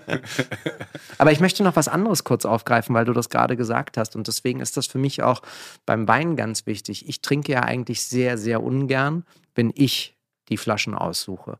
Ich habe gelernt, dass Gott den Sommelier oder die Sommeliere gemacht hat, weil sie eigentlich ein Händchen dafür hat. Und dass das eine ganz dumme Idee ist, ähm, nee, das wirklich selber zu bestimmen. Und im Schwarzen Adler ähm, ist es halt auch dämlich im, im Endeffekt, weil ähm, die, die Melanie Wagner ist großartig. Ich, ich, ich höre nur nicht immer auf sie, weil ich, wie Willi, basht mich ja als Etikettentrinker. Ne? Und ähm, wenn die dann irgendwie kommen und sagt, du sollst heute, Tim, heute 91 ist wunderbar trinken, weil denke ich mir, 91, was ein Drecksjahr. Ne? Du willst 90 Lafitte saufen, weil du bist zwei oder dreimal im Jahr hier und dann säufst du einfach 90 Lafitte, weil das ist groß. Du trinkst ja nicht 91. Und das sind so die, es sind so ein paar Plätze, bei denen ich einfach hingehe, tatsächlich zuhöre, was der Sommelier oder die Sommelier mir sagt. Das ist das Tantris immer gewesen. Egal, wer dort gearbeitet hat. Das, ich wollte gerade fragen, unter Nee. welcher Sommelier. Nee, aber auch, äh, naja, ich habe ich hab, äh, nur Sommeliers mitgekriegt. Ähm, äh, bei, bei Willi weiß ich immer, dass er es nur gut mit mir meint, also dass er mich nicht verscheißern will. Ähm, Melanie ist genauso, aber ich, es ist ja leider immer oft so, dass ich sie dann, oder äh, beim letzten Mal habe ich sie komplett ignoriert, habe mich auch am, am Schluss dafür entschuldigt. Sie hat aber gesagt, egal was ich heute gemacht hätte, Tim, egal was ich aufgemacht habe, auch für die anderen Tische, es hat irgendwie nicht gefunzt an dem Tag. Es ist, die, die, die, die, Frucht war nicht da. Und es gibt hier im, in Berlin Restaurant, das Facil. Die haben äh, den, den Felix Voges als Sommelier. Der kam mir mal, da wollte ich also mehr als zehn Jahre her einen Wein bestellen. Dann hat er gesagt, nee, mit der Mondphase und so. Dann habe ich ihn damals ausgelacht. Heute muss ich sagen, er hat nicht Unrecht. Klingt sehr esoterisch, aber es gibt Es einfach so. Tage, da schmeckt der Scheiß nicht. Ja, das, das haut einfach nicht hin. Und dann dafür ist dann jemand da, der dir hilft. Und da kannst du so viel Wissen haben, wie du, wie du hast und sagen, hier, ich weiß, wann die großen Jahre sind und bei welchen Chateaus und Domains das hinhaut. Das hat einfach mehr mit dem Momentum zu tun oftmals. Und da sollte man sich dann ähm, auch, auch hingeben. Es gibt natürlich auch Negativbeispiele, klar, aber ähm, die wollen wir jetzt nicht ranziehen, weil wer von uns will irgendwie Scheiße essen gehen und Scheiße saufen. Dafür sind wir nicht hier. Ich, Was ist ich, denn für dich ein richtig guter Sommelier? Also nicht in, in Person, aber die Attribute, die der haben soll. Naja, dass er wirklich weiß, was ich möchte, dass er mich nicht über den Tisch zieht, ähm, dass er für mich da ist. Im Endeffekt wie ein guter Koch. Wobei der Koch ja eigentlich einen Plan haben muss, ohne den Gast zu fragen. Aber der, der, der Sommelier hat noch den viel, viel schwierigeren Job, weil er, weil er an dem Gast sein muss und weil er auch das Budget im Griff haben muss. Ne? Und ähm, ich meine, ich habe das ja bei uns, das werde ich nie vergessen, ist schon drei oder vier Jahre her, da, da waren Raphael und André mal nicht da, Marie war krank und äh, dann habe ich im Service ausgeholfen und so die ersten drei, vier, fünf Tische ging, ging das ganz gut. Ne? Und da habe ich dann irgendwie gesagt, was ich in dem Film und der vierte Tisch waren einfach Wichser. Und die, und die wollten auf, auf Teufel komm raus nicht, was ich wollte. Äh, und, und wenn du halt gewöhnt bist, natürlich, dass, äh, dass du, dass wenn du was sagst, das auch so passiert. Gäste sind keine Äh, Angestellten. Nein, genau. und, und der wollte halt irgendwie so einen räudigen, beschissenen Wichswein, Grauburgunder für bis zu 40 Euro. Und dann habe ich halt gesagt, ich habe überhaupt gar keine Ahnung, wie das Zeug schmeckt. Also das habe ich noch nie getrunken. Das, ist ein, das, das, das nehmen wir noch nicht mal für den Fischfond. Und, äh, und das habe ich natürlich einfach volles, volles Fund versemmelt. Habe ich mir auch eingestanden und äh, habe danach gesagt, also wenn, wenn, ich, wenn, wenn, wenn, wenn, wenn, seitdem, wenn seitdem Gäste fragen, irgendwie ist irgendwas, er sagt, komm, lasst das, ihr, ihr wisst ganz genau, wann, wann die Grenze ist, wann ich mit den Gästen reden kann. Das ist Bordeaux und Burgund.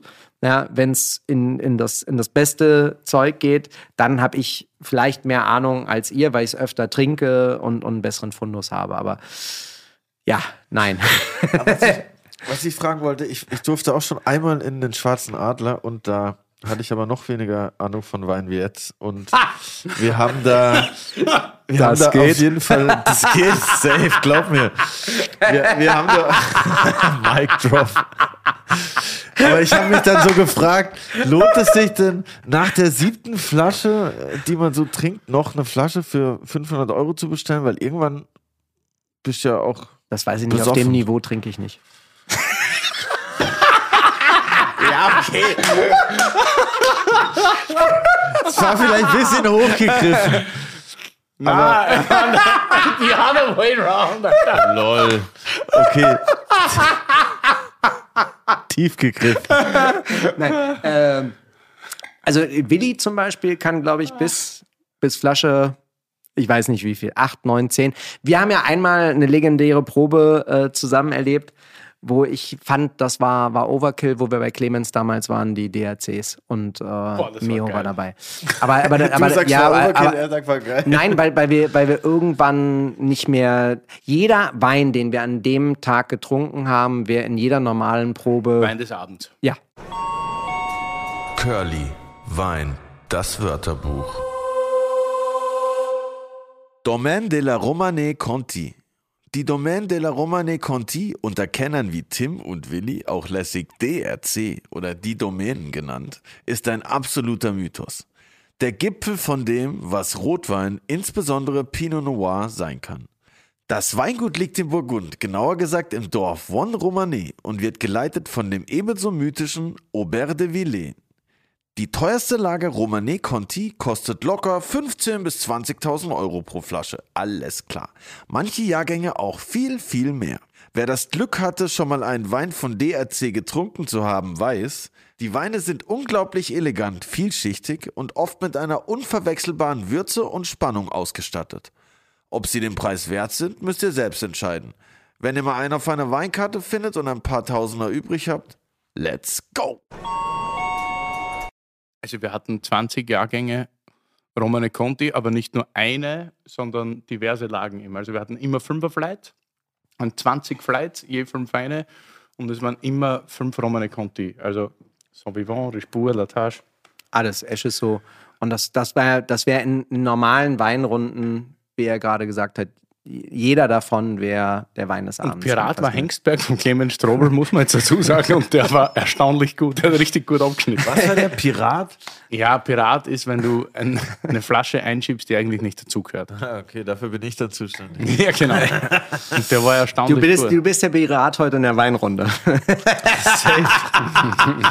ich bin der Pirat für Terroir, die Nein, aber äh, das, das ist von daher ganz spannend, weil, ähm, weil du dann was hast, was ähm, auch von der, von der Rebe anders ist. Also das wäre so, als hättest du sechs Songs, fünf wären Rap-Songs und ähm, der sechste ist eigentlich ein anderer Musikstil, wird aber reingeschmuggelt und du findest ihn trotzdem geil.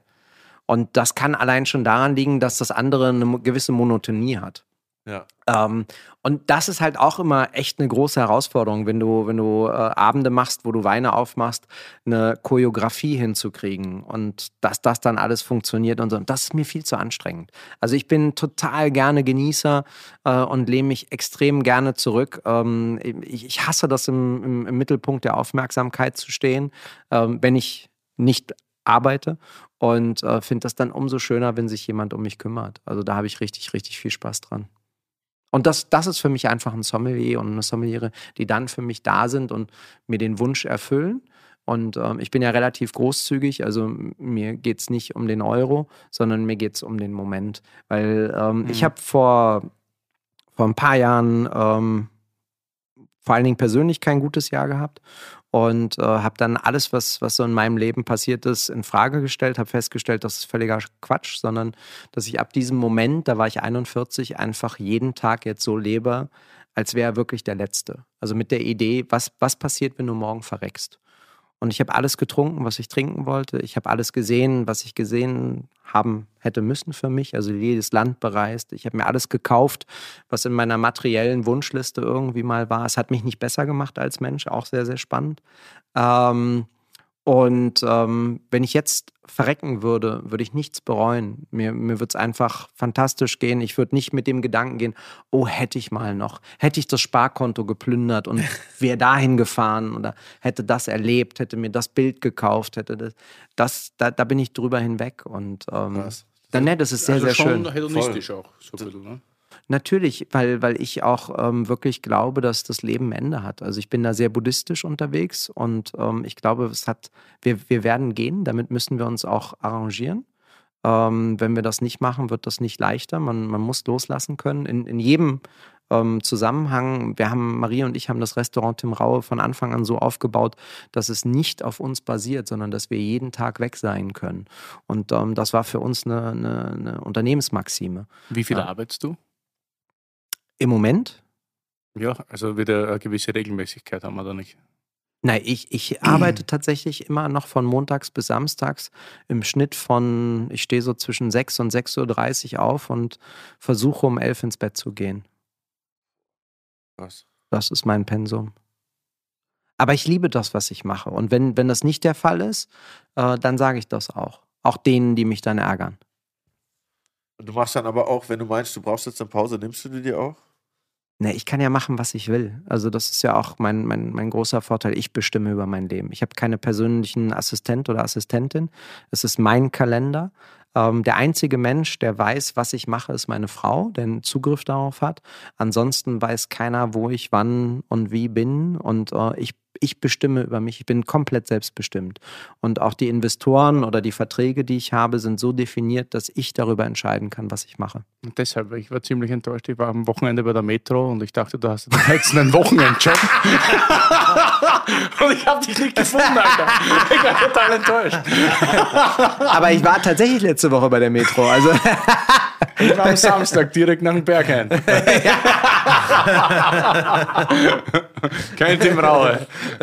mit sehr großen Augen und sehr viel Hunger reingelaufen. Nichts gekauft. Hab nichts gekauft. Achso.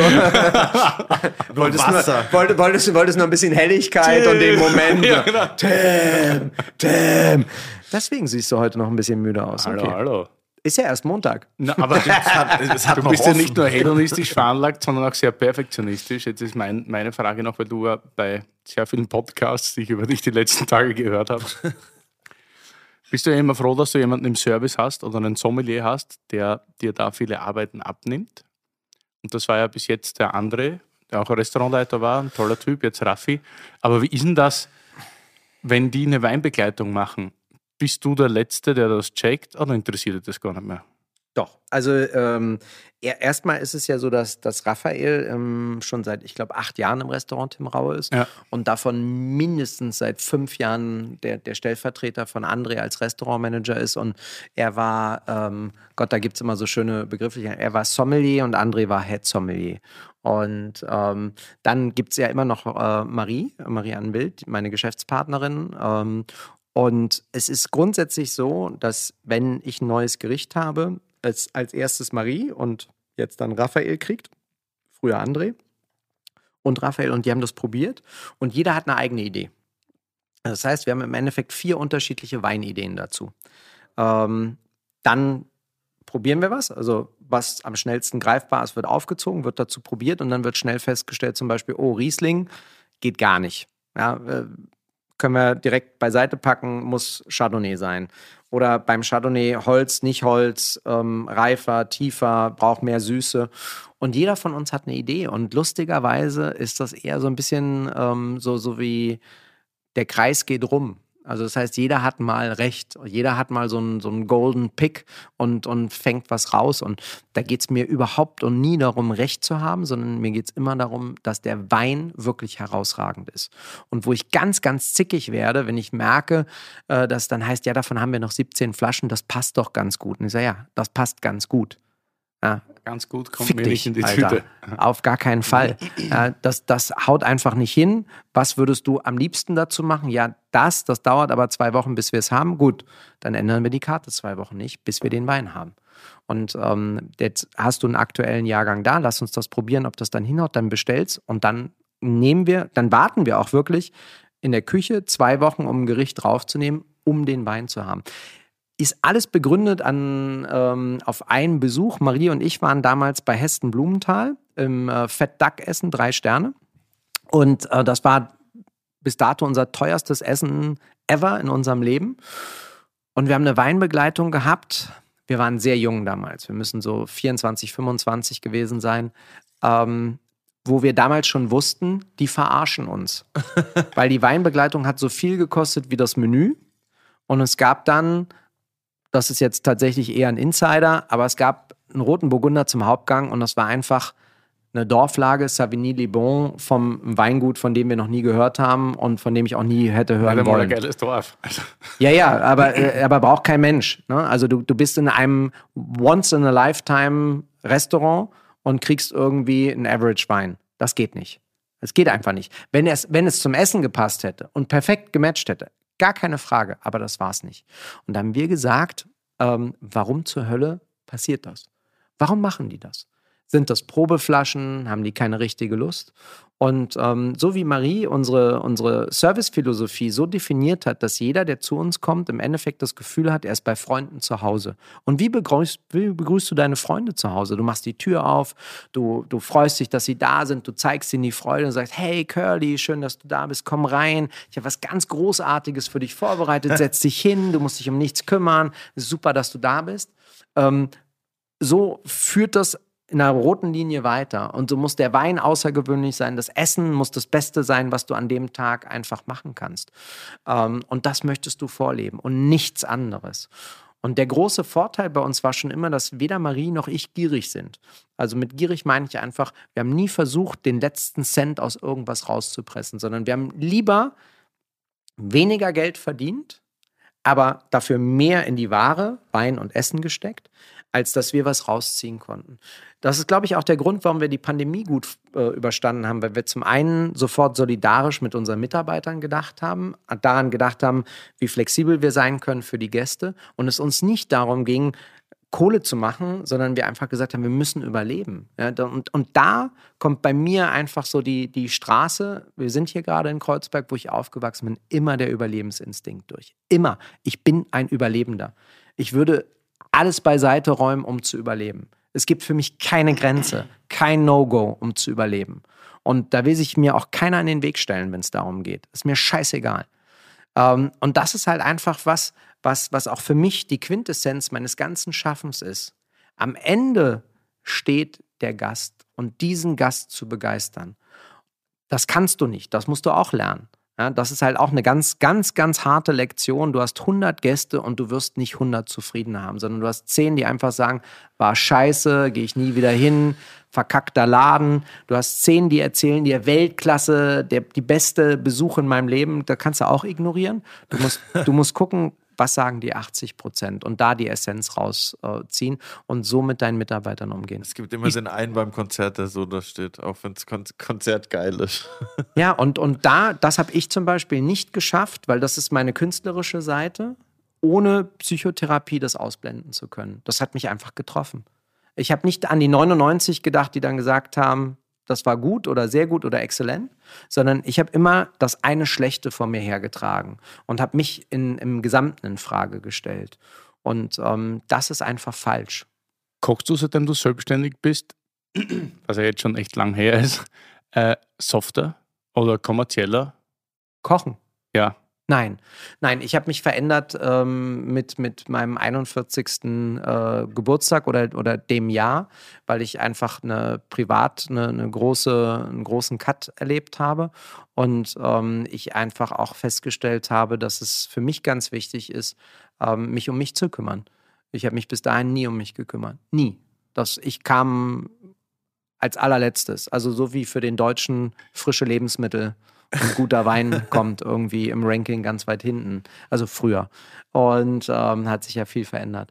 Und ähm, seitdem achte ich viel mehr auf mich. Und seitdem bin ich auch gelassener, souveräner und ruhiger.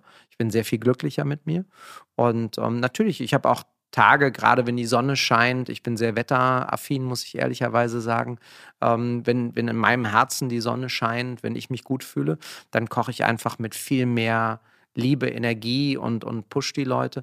Aber das Entscheidende ist, dass die, die in der Küche stehen, ähm, das unabhängig machen und jeden Tag im Endeffekt gucken, dass das, was sie machen, geschmacklich eher immer noch ein Tick drüber ist, aber es ist nicht so laut, dass es dir in den Ohren klingt und ein Schreien ist.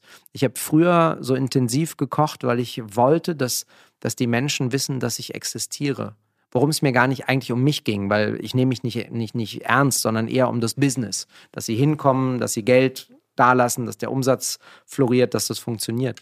Äh, jetzt ist mir das wirklich völlig egal. Es geht darum, dass jeder Gast gleich ist, dass wir alle happy machen wollen und das funktioniert lustigerweise auch. Ich bin immer so ein bisschen verglichen, ich bin ganz großer Metallica-Fan. Ich weiß nicht, ob du die Band kennst. Mhm. Wahrscheinlich kommt jetzt. Na, aber Metallica hat drei spektakuläre Alben vor dem Metallica Metallica Album gemacht und Metallica Metallica glaubt immer jeder, es heißt Black Album, weil es halt das Black Album ist. Das war mit Abstand das erfolgreichste. Aber für mich auch so ein bisschen das kommerziellste und softeste von den ganzen. Und davor war halt jedes Album ganz anders, ganz wild in irgendeine gewisse Richtung. Und so habe ich das nur wahrgenommen. Ich habe es leider nicht geschafft, zu dir mal essen zu gehen, bevor du dein eigenes Restaurant hattest. Aber da hat man halt immer so gehört, ja, und der kocht da so mega säurig und so mega scharf und so weiter. Und dann hat man halt oft gehört von diversen Kritikern, dass jetzt alles seit der Selbstständigkeit ein bisschen vielleicht harmonischer ist, balancierter und so weiter oder auch kommerzieller, wenn man das jetzt so oder so nimmt. Aber nee, gar nicht. Das war eher künstlerisch, ähm, hatte ich eine Findungsphase, ehrlicherweise. Also ich wusste gar nicht, ich wusste einfach nicht, wie ich mit Schärfe umgehen muss. Ich habe keine Balance gehabt, weil ich, weil ich einfach wirklich verfickte Thai Chili klein gehackt habe und aufs Essen gelegt habe. und, das halt, das brennt halt einfach wie Feuer. Und, und, und, und wenn, du, wenn du dann halt mal lernst, die in eine Soße zu geben, zu vakuumieren, zwei Stunden ziehen zu lassen und zu passieren und merkst dann, ui, das brennt ja jetzt nicht mehr wie Feuer und dann, haut, dann, dann kommt eine Balance rein. Und ähm, das ist, glaube ich, auch, ähm, also wir haben uns ja kennengelernt, wo, wo du in der Cordoba, also kennengelernt im Sinne von, in der Cordoba hast du auch manchmal völlig rübergedreht. Da hast ja, du Tage voll, gehabt, da, da, hast du, da hast du 200 Prozent gegeben und jeder weiß im Leben, wenn du an einem Tag 200 Prozent gibst, hast du am nächsten nur 50. Absolut. Ja, und, und, und, genau. Und dann wirst du älter und du wirst im besten Fall weiser und du kannst es handeln. Und genauso war das bei mir auch. Ich habe, ich werde einen Gang werde ich nie vergessen. Der war wirklich legendär im 44 damals im Swiss Hotel.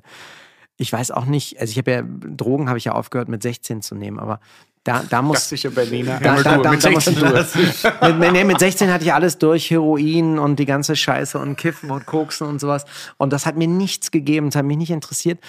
Und ich hatte einen Gang, da bin ich irgendwie aus Südfrankreich gekommen, aus Nizza und hatte, war bei Alciari, sensationelles Olivenöl und dann haben die auch so grüne Oliven, die sie mit Salz, Zitronen eingelegt haben. Und dann habe ich eine Rotbarbe dazu gemacht. Ich weiß gar nicht, was der Fond war und Erdbeeren. Und ich weiß nicht, was mich da geritten hat. Also es war wirklich Rotbarbe, Erdbeeren, grüne Oliven. Und also das ging, wie auch immer, ob es ging oder nicht. Ich würde es wahrscheinlich heute wieder so hinkriegen, dass hin.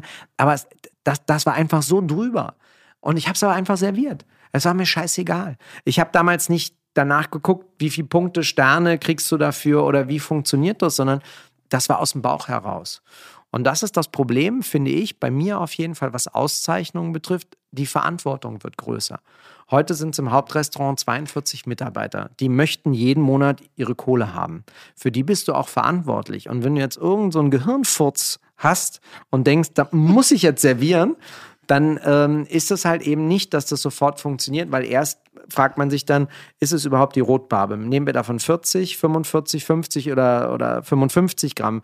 Wie lang garen wir die? Wie der Sud? Welche grüne Olive? Dann deklinieren wir sieben oder acht grüne Oliven dazu. Durch welche Erdbeere machen wir Erdbeere gekocht, roh oder als Fond? Oder, also dann, dann wird die Welt so groß, dass, dass ich gar nicht auf die Idee komme, dieses morgens auf dem Markt kochen, servieren und dann sagen, have, have fun.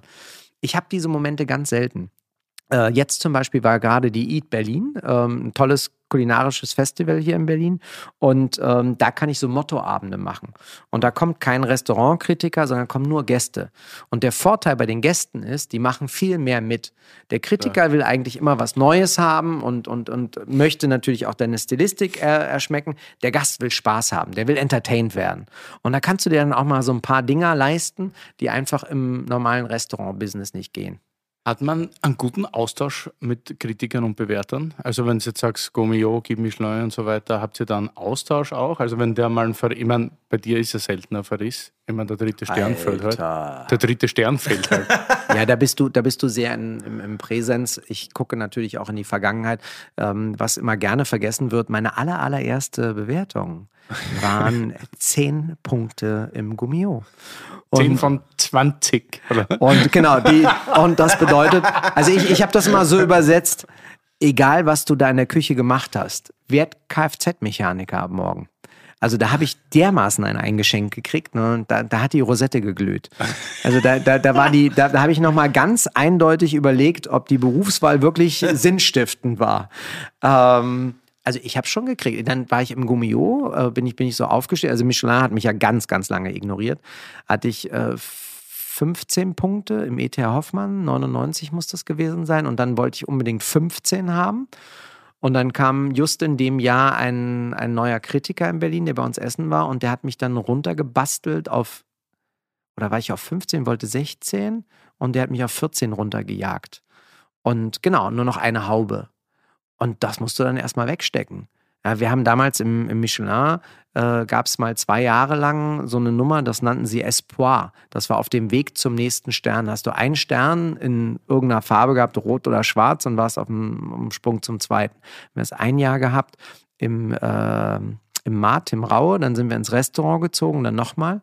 Und dann waren wir der fixen Meinung, jetzt kriegen wir den zweiten Stern. Oh, Nee, haben wir nicht gekriegt, sondern haben zwei andere in Berlin zwei Sterne gekriegt. Sondern haben alle geflennt im Laden, waren total down. Ja, und das ist dann halt meine Stärke. Ich eine Sekunde lang jammern und dann sofort so, was können wir verbessern? Reflektieren. Und das war, glaube ich, dann 2013 haben wir einen zweiten Stern gekriegt und seitdem haben wir über sowas nicht mehr diskutiert, sondern machen das, was wir wollen. Ja, es gibt den Austausch, es gibt auch den Austausch mit Michelin, es gibt auch relativ oder gab relativ klare Ansagen, ähm, was sie für drei Sterne würde ich halten von den Gerichten, die, die ich habe und was nicht und wieso, weshalb, warum. Und da muss man dann natürlich auch sagen, dass äh, dann eine Entscheidung getroffen werden muss. Ähm, ganz klar, was, was möchte man sein? Und ähm, wir sind Marie und ich sind sehr, sehr glücklich mit dem Laden, so wie er ist. Und man muss ganz klar sagen, wir haben Dinge, die andere nicht haben. Wir haben eine Netflix-Episode. Ähm, wir sind jetzt seit sechs Jahren ähm, am Stück. Ähm, gehören wir zu den The World's 50 Best Restaurants. Das hätte ich mir noch nicht mal erträumt, in meinen kühnsten Träumen nicht das zu haben. Und ähm, sind drei Sterne das Höchste. Für den einen oder anderen ja. Ich hätte auch nichts dagegen, aber ich kann auch mit dem Makel leben, das nie im Leben zu haben. Ich denke immer an die Juice und die fünf Kronen bei den Sternen, vorher, wenn ihr immer über Sterne redet. Juice kennt ihr, oder? Das Hip-Hop-Magazin? Da ja. werden die, die Alben immer mit Kronen bewertet, ja. von 0 bis 5. Und dann habe ich mich jetzt gefragt, wo du redest, über der Unterschied zwischen zwei und drei Sterne. Kommt es da wirklich nur auf die Gerichte an oder geht es da auch um es geht um ganz viel. Also der Michelin sagt grundsätzlich, er ist ja französisch und die Franzosen sagen, sie wünschen sich die Balance. So, ich bin alles, aber ich bin keine Balance. Fick, fick die Balance, ist meine Ansage. Ich, ich möchte halt, dass es Ecken und Kanten hat. Ich möchte Spaß haben. Ähm, wenn ich jemandem einfach erklären soll, Musik hilft mir da sehr. Mein bester Freund ist, wie gesagt, kommt aus der klassischen Musik. Ähm, was stellt sich der Guide Michelin unter drei Sternen vor? Klassische Musik in Perfektion. Beethoven, Mozart. Was bin ich? Verfickte Hausmusik mit Vocals. ja, ich, will, ich will Farbe haben, ich will Freude haben, ich will, dass sich was bewegt, ich möchte Lebendigkeit haben. Und ähm, ich kann ganz gut damit leben, anders zu sein als die anderen. Das war schon immer so. Ja, scheiß drauf. Ich war nie perfekt. Ich habe nie, ich war nie das Talent. Talentiert waren die anderen. Ich war immer ich, ich, war Linksverteidiger beim Fußball. Ich bin die miese kleine Terrier-Sau, die schnell ist, die dich umtritt. Ja, mein, mein, Spitzname war damals die Sense. Und, ähm, und, und, und, und, ich bin unerbittlich. Ich bin ehrgeizig bis zum Get-No. Und wenn ich was will, dann ziehe ich das durch. Und ich kenne kein Ende. Ich habe zum Beispiel so als Metapher für, für das, was ich will in meinem Leben, ich bin unterklassig, gesellschaftlich. Und ähm, ich habe mir natürlich irgendwann angeguckt, so wie, wie leben die Menschen, die Geld haben. Und wo ich jung war, hieß es immer ähm, Lacoste, Rolex, Mercedes, all der Quatsch. Und dann habe ich mir Rolex angeguckt und gesagt, was haben die überhaupt? Was ist für mich relevant? Was will ich? Und ähm, es gibt die Explorer. Das ist die Uhr, mit der der Sherpa damals den Himalaya bestiegen hat. Was der weiße Mann gemacht hat, weiß ich nicht, aber der Junge ist hoch. Mhm. Und das ist die Uhr, die ich haben wollte. Das war das, was ich wollte, weil ich bin der Sherpa. Ich bin nicht der, der, der gesellschaftlich hoch angesehene, der eine tolle Bildung hat und was erreicht hat. Ich, bin der. Nee, die habe ich auch, aber ähm, ich bin das, ich bin das, ich bin das schmutzige kleine Ding, was den Weg ganz, ganz hart gehen musste und noch viel auf dem Rücken hatte. Aber deswegen bin ich mit mir im Reinen. Ich bin selbstbewusst, weil ich weiß, was ich selber leisten kann und dass ich das, ich mache das, kein anderer. Ich ziehe den Karren dann. Und ähm, wenn es um meine Küche geht, natürlich im, im Restaurant ist es immer Marie, die, die immer meine gleichberechtigte, mindestens gleichberechtigte Geschäftspartnerin war und ähm, ohne die das auch alles nicht möglich gewesen wäre. Aber ist, ist man dann auch noch so im Reinen, wenn dann ein anderes Restaurant in Berlin plötzlich drei Sterne hat? Ja. Ja, weil, ähm, nee, wirklich, weil ich habe ich hab eins ganz früh gelernt. Ich habe äh, meine Lektion damals mit, werde ich nie vergessen, äh, gelernt mit dem V, äh, mit Kolja Kleberg. Und ähm, ich war damals bei Kolja Essen war die 90er oder war in den 90ern. Und dann kam Kolja an den Tisch nach dem Lunch und hat mich gefragt, wie ich es fand. Und ich habe es kommentiert. Und und habe ihm gesagt, wo ich mehr Säure, mehr Salz ran gemacht hätte, wie ich was gegart hatte. Und dann ist er immer, immer ruhiger geworden, immer ruhiger, hat nichts gesagt. Und dann haben wir uns irgendwie ein paar Wochen später bei irgendeinem, so weißt du, gab es wieder irgendwelche Awards oder so gesehen. Und dann stand er da mit den ganzen alten Herren.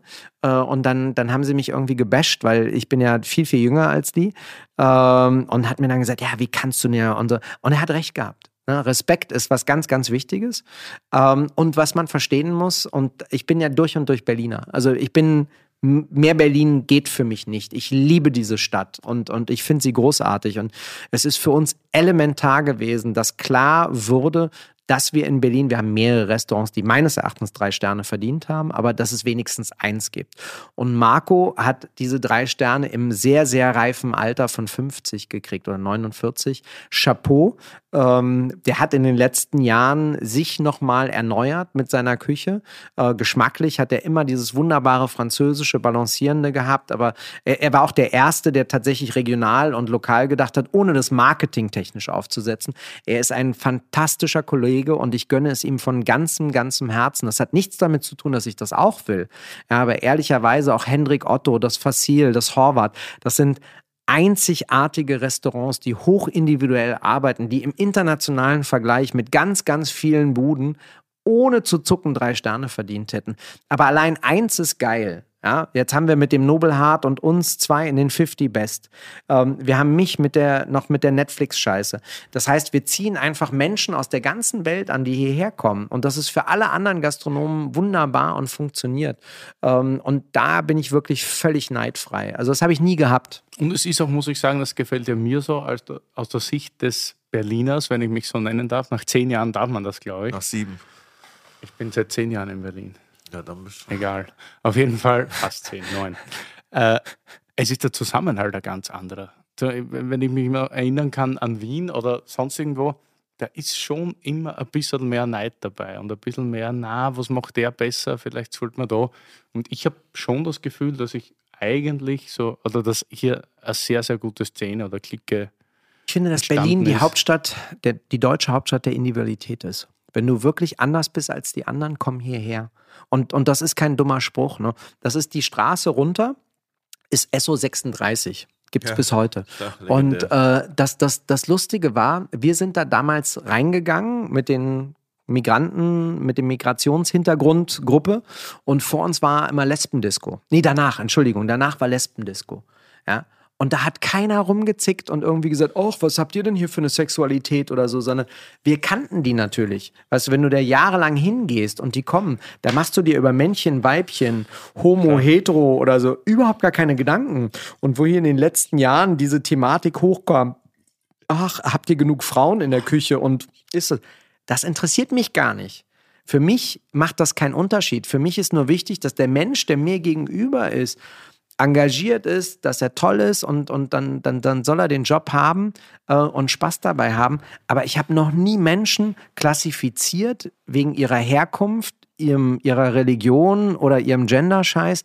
Ich habe da ganz oft das Gefühl, dass das armselige kleine Wesen sind, die sich an irgendwas festhangeln müssen, weil sie einfach kein Selbstbewusstsein, keine Identität haben. Ja. Und, und das Schöne ist ja, sie sind die widerwärtigsten Heuchler, die man sich vorstellen kann. Wir waren vor drei Tagen, am Samstag, waren wir im Prenzlauer Berg in einem Restaurant. Ich war in dem Kiez Helmholtzplatz seit Ewigkeiten nicht mehr. Ganz, ganz wichtiger Weinfixpunkt am Anfang meiner, meiner Karriere. Äh, Das Weinstein damals. Ähm, mega Laden von, von Roy und von, wie hieß sein Bruder? André, glaube ich. Äh, Roy ist ja, Gott hab ihn selig, leider schon verstorben. Wahnsinnskerl. Und ähm, ein paar Häuser weiter ist halt jetzt eine Hütte. Die haben ganz tolles Essen gehabt. Also wirklich, ich muss sagen, ich habe super geil gegessen, war klasse. Beim Reinkommen hat keine Sau danach gefragt, ob wir ein Impfzertifikat haben. Sie waren alle nur cool. Da habe ich schon keinen Bock mehr drauf. Dann setzt du dich hin, guckst dir die Menükarte an und oben steht so, ja, fuck industrial und äh, ja, also dieses, dieses moralisch erh- erhobene mit dem Zeigefinger, wir sind besser und wir sind nachhaltiger. Und dann kriegst du verficktes, chinesisches, von Kindern hergestelltes Bleibesteck. Und die widerlichsten Pressglasgläser haben eine einzige Glasform, um ihre beschissenen, nach Katzepisse stinkenden Naturweine auszuschenken. Ja, und, und halten sich aber für die größten. Und ähm, glücklicherweise hat dann auch meine Frau argumentiert, die etwas äh, verbal solventer ist als ich, ähm, und hat gesagt, ey, was, was wollt ihr denn hier? Das ist, weil sie ja Steirerin ist wahrscheinlich. Ja. ähm, aber da habe ich mir gedacht, was wollt ihr uns jetzt von der Welt erzählen? Ja, und wir, ach, du, wir sind, du, hier, wir mal gucken total auf die Nachhaltigkeit und wir pflücken das alles selber und so, ne? Ja, und dann, und was mit dem Besteck? Ja, da haben wir gespart. Oh, Minuspunkt. Die soll, die soll nicht so heucheln.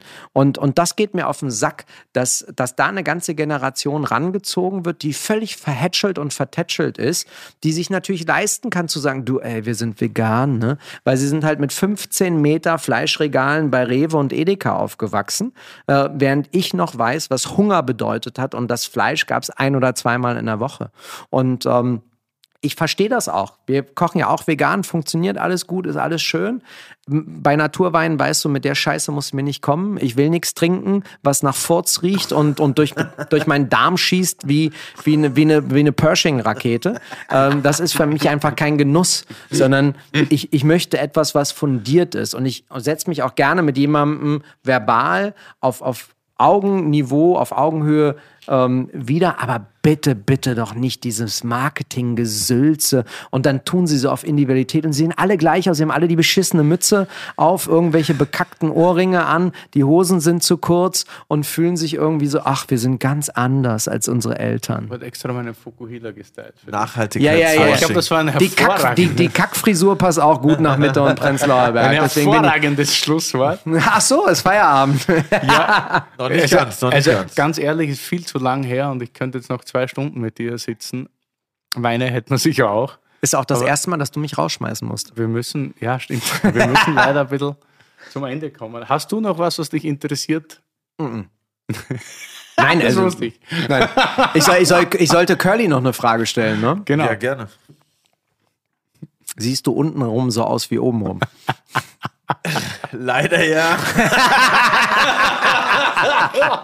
Ey, das kommt wieder back. Das ist nächstes Jahr wieder richtig in, Leute. Was eine Vor allem in. Prenzlauer Berg.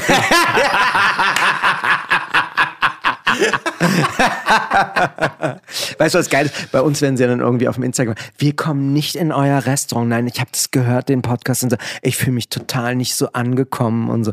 Ja, Ja, dann nicht, Digga. sehr gerne. und erzählst deinen Freunden und deiner Familie und bleib weg. Nein, Also, um dir die Frage wegzunehmen, ja, ich habe unten auch einen Fukuhila. Vorne kurz, hinten lang.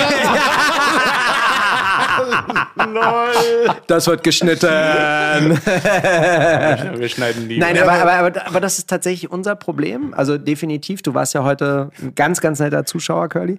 Aber ähm, ähm, das, das ist halt das, was in meinem Leben zu kurz kommt, Zeit.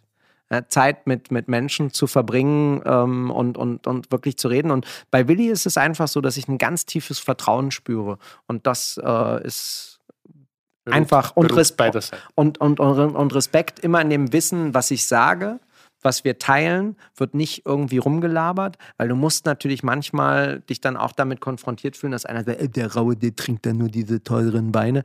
Ja, aber wie gesagt, ich trinke wenig, sehr selten.